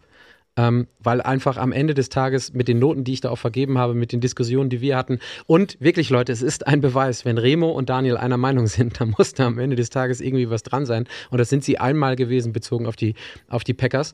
Für mich wird es ein 5 und 12 und mein also daraus sich ergebene Bold Prediction ist am Ende des Tages, dass die Packers, und vielleicht haben sie, Daniel sagte das vorhin dann auch drauf gehofft, die picken auf jeden Fall Top 5 nächstes Jahr. Und äh, Freddy, keine Angst, du darfst deine Bold Prediction dann gleich auch noch machen, weil ich sie dir gerade so abgesägt habe. Alles gut. Mach die doch eben, Freddy. Zieh Ja, doch deine, deine. Bold Prediction Hau mal raus. vor. Also ich äh, habe fast zwei, anderthalb würde ich sagen. Äh, ich, Du glaube, darfst, dass darfst nach, du jetzt, anderthalb darfst du jetzt, weil du warten musstest. ich glaube, dass nach äh, ungefähr vier Wochen Ty Chandler ähm, Starting Running Back wird bei uns. Ähm, und ab, also ähm, ja, einfach weil, weil wir, äh, ja, von Madison, ich glaube, der hat einfach das Home Run-Potenzial nicht. Ähm, und ein Ty Chandler aber, aber schon. Und und jetzt wird es wirklich eher bold. Äh, Justin Jefferson 2000 Yards diese Saison. Wenn man sich das anguckt, einmal, ähm, er hat 2020 1400 Yards gemacht, 2021 1600 Yards, letztes Jahr 1800 Yards und jetzt, wer rechnen kann, weiß, dass äh, nächstes Jahr die 2000 Yards fallen. Dann hoffen wir, dass du die Mathe-Versetzung schaffst und nicht an der 4 Minus scheiterst, Freddy. Ich, ich hoffe doch. So, Daniel, die Lions. Ja, ich bin ein bisschen, ich bin die Green Bay Packers übrigens noch schlechter als du. Ich- Bei mir sind die nur 4-13 und 0-6 in der Division, aber ähm, das ist ein anderes Thema. Ich glaube, Aber 0 dass zu die, 6 in der Division ist geil. Ist das dein Bold Take, äh, deine, deine Bold Prediction? ne, nehmen die gerne mit rein. Ich, ich finde es nämlich ganz spannend, ähm, weil, ähm, und da bin ich dann anders als, als Freddy. Ich glaube auch, dass ähm, die, die Lions und die Vikings am Ende drum kämpfen werden. Ähm, bei mir gehen die Lions mit 10-7 raus, weil sie die beiden Spiele gegen die Vikings gewinnen werden und äh, die Vikings gehen bei 8-9 äh, am Ende raus und haben sozusagen in den letzten drei Spieltagen zweimal gegen die Detroit Lions verloren und damit ihren äh, Playoff-Platz leider Gottes verpasst, Freddy. Ja, dann äh, sprechen wir uns am Ende der Saison, würde ich sagen. Sehr gerne. Du kannst noch mal, du kannst, kannst noch mal ins Lehrerzimmer zurückgehen und gucken, ob du eine bessere Grade für deine Defense rausfindest, Freddy. Wenn das gelingt, dann könnte vielleicht auch was drin sein. Aber wie gesagt, Middle of the Pack, 4 Minus haben wir heute mitgenommen, ist vielleicht ein bisschen, ein bisschen off am Ende des Tages. So, dann haben wir alle unsere Bold Predictions losgeworden und unsere Records. Und wir haben uns eine Sache ähm, spontan mehr oder weniger noch ausgedacht. Und das ist der Moment, wo ich mein warm gewordenes Köpi dazu nehme. Ein Jam. Daniel, du hattest das gerade schon ähm, eingebaut, ähm, aber ich glaube, Köpi beschwert sich ja auch nicht, wenn am Ende des der Sendung nochmal ein anderthalbfaches Jam kommt. Von uns Prost. Ich, weiß hatte die nicht, ganze Zeit noch darauf gewartet, dass von dir ein Jam kommt, aber da das nie kam, habe ich gedacht, dann baue ich das irgendwann ein. Also einfach mal ein kurzer, ja, Dank, kurzer an, danke an Köpi für, für den Support. ja, genau. Ähm, immer gerne auch parallel über den äh, YouTube-Chat, Daniel, oder über WhatsApp. Wir sind ja verbunden, alles kein, alles kein Problem. So, und wir haben uns ähm, in Anlehnung an die äh, Regular Season, wo wir den König der Woche haben, haben wir uns überlegt, dass wir einen König der Division küren. Und Chris, wenn du einmal einblenden kannst, wen wir jeweils mitgebracht haben. Und, weil wir ja noch ganz viel Zeit haben, weil wir ja nicht so viel Zeit gebraucht haben bisher, entscheiden wir jetzt zu viert. Und wenn wirklich nichts entschieden werden kann, dann macht das Chris, derjenige, der am allermeisten Ahnung von, von allem hat, welcher denn unser König der Division Gedacht, hab, dieser Regular Season wird. Patrick, das sehe ich anders. Ich finde, die Community entscheidet das. Sagt mal, wer von den Vieren, Jamir Gibbs, Christian Watson, Justin Jefferson, Justin Fields, sind gerade eingeblendet, ihr im Podcast hört sie, wer ist eure, eurer König der Division? Und jetzt fangen wir an zu diskutieren. Hm. Meiner ist natürlich Gibbs, also ganz klar und deutlich. Es wird der, das Fantasy Gold dieser, dieser Saison sein. Frühzeitig gedraftet, wirst du richtig, richtig Punkte mitnehmen. Remo, was denkst du? Ich, ja, Jamir Gibbs, aber ich glaube, dass, ich glaube auch, dass die Lions die Division gewinnen. Ich glaube aber, dass es bei den Lions nicht diesen einen überragenden Spieler geben wird, der, der die Story schreiben wird. Jamir Gibbs wird ein guter Fantasy-Spieler sein. Ich glaube aber, dass er nur ein Zahnrad in der Offense der Lions ist und deswegen für mich nicht als König der Division taugt, da die Packers auch bei mir fernab von einem Winning Record sind, sehe ich da gar keinen ähm, König der Division. Justin Jefferson wäre relativ easy, ist vermeintlich der, der beste Spieler der Division, aber auch da ich sehe, dass die, die Vikings eher einen Schritt zurück machen als einen Schritt nach vorne und weit entfernt sind von dem Rekord letztes Jahr. Ich glaube auch, dass die Vikings Probleme haben werden, einen Winning Record zu haben. Und deswegen ist doch ganz klar, die, ganze, die Story der Division wird sein, Justin Fields, der den Schritt macht, den Jalen Hurts letztes Jahr gemacht hat. Jeder spricht über Justin Fields und jeder will Justin Fields sehen. Must glaube, watch mit TV. einer 8-9 äh, und keinen Playoffs. Glaube, liebe Hoffnung, 8, Remo. 8 und 1. Glaube, 8, liebe 8, Hoffnung, 1. Remo. Und ähm, um jetzt mal ein Stück weit das aufzugreifen, was die Community auf YouTube geschrieben hat, Freddy, nimmst du mal bitte jetzt und klärst das mit dem König der Division einmal auf. Jetzt höre jetzt hör ich du bist Freddy gemutet, Freddy. Bist du gemutet? My jetzt bad. hören wir dich. Jetzt ist er wieder Der da. absolute Klassiker, my bad. Ich fühle mich, fühl mich hier wie nachmittags im, im äh, Teams-Meeting bei der Arbeit. Leider, ja. Warum sollten äh, wir professioneller sein als irgendeine random Agentur da draußen? ähm, ich habe leider Remo nicht, äh, Remos Take leider nicht gehört, aber. Ihr, äh, hört ihr euch gegenseitig nicht mehr? Das ist nee, ja spannend. Also, leider nicht. aber ähm, klar, also wie könnte es anders sein, wenn ich sage, Justin Jefferson macht 2000 Yards, dann ist ganz klar, dass er der, ähm, der König der Division ist. Das sagt also, leider da draußen die Community glaube, auch, ehrlicherweise. Da brauche ich auch nicht mehr viel erzählen, glaube ich. Äh, das kann man einfach mal so stehen lassen. Aber ich finde den Take von dir nochmal ganz spannend, weil Patrick, du sagst Christian Watson, da, da kommt äh, Bette 36, sagt, wenn ein Packer König der Division würde, dann Aaron Jones. Da bin ich bei ihm. Ja, ich war, ich, ich, ich wollte so ein bisschen was Boldes raushauen. Ich weiß, was du meinst, Bett ist, aber ich glaube einfach, und das wollte ich mit meinem Pick ausdrücken, ich glaube einfach, dass in diesem Packers-Team überhaupt nicht viel klickt und dass dann auch ähm, Christian Watson mit 759 Yards halt einfach leider der MVP oder der König dieses Teams ist. Ich glaube nicht, dass da viel bei rumkommt. Also im Gegensatz zu euren, meiner Meinung nach, zu euren Königen der Teams habe ich mich, ich habe hier gesessen und habe zu Chris gesagt, Mist, dass ich das nochmal aufgebracht habe, weil ich aus, bei den Packers sehe ich überhaupt niemanden, wo ich denke, dass das irgendwie großartig was wird. Und äh, wenn ich mir Justin Jefferson angucke oder Gibbs ähm, oder denjenigen, den Remo genannt hat, dann äh, sehe ich das ein bisschen, sehe ich das als ein bisschen wahrscheinlicher an. Aber ich glaube, wir können safe Justin Jefferson nehmen. Können wir uns da alle vier drauf einigen? Ist es okay? Da kann ich mich sehr gut drauf einigen. Daniel? Es sind Mehrheitsverhältnisse. Ich glaube schon, dass Justin Jefferson der Star dieser, dieser Division ist. Da kann Justin Fields machen, was er möchte. Ähm, Justin Fields wird nicht in die Hall of Fame kommen. Justin Jefferson auf jeden Fall. Case closed. Take. Das ist ja ein Bold-Take nach dem anderen hier heute. Ähm, aber ja, habe ich ja auch gesagt, ich glaube, Justin Jefferson ist der beste Spieler in der Division, positionsübergreifend. Aber wenn die Vikings die Playoffs nicht schaffen, glaube ich, und dann ist Justin Jefferson ob seiner Position, egal, ich glaube nicht, dass er eine 2000 Yard Receiving Saison haben wird. Und wenn er das nicht hat und die Vikings nicht in die Playoffs kommen, ist er ob seiner Position einfach aber, aber, kein aber großes Thema. sprichst du dir doch selbst. Mit 8-8-1 werden die Chicago Bears auch nicht in die Playoffs kommen. dann kannst du Justin Fields auch nicht. Und trotzdem kann Justin Achso, aber, aber Justin Jefferson darf es nicht. in der Liga.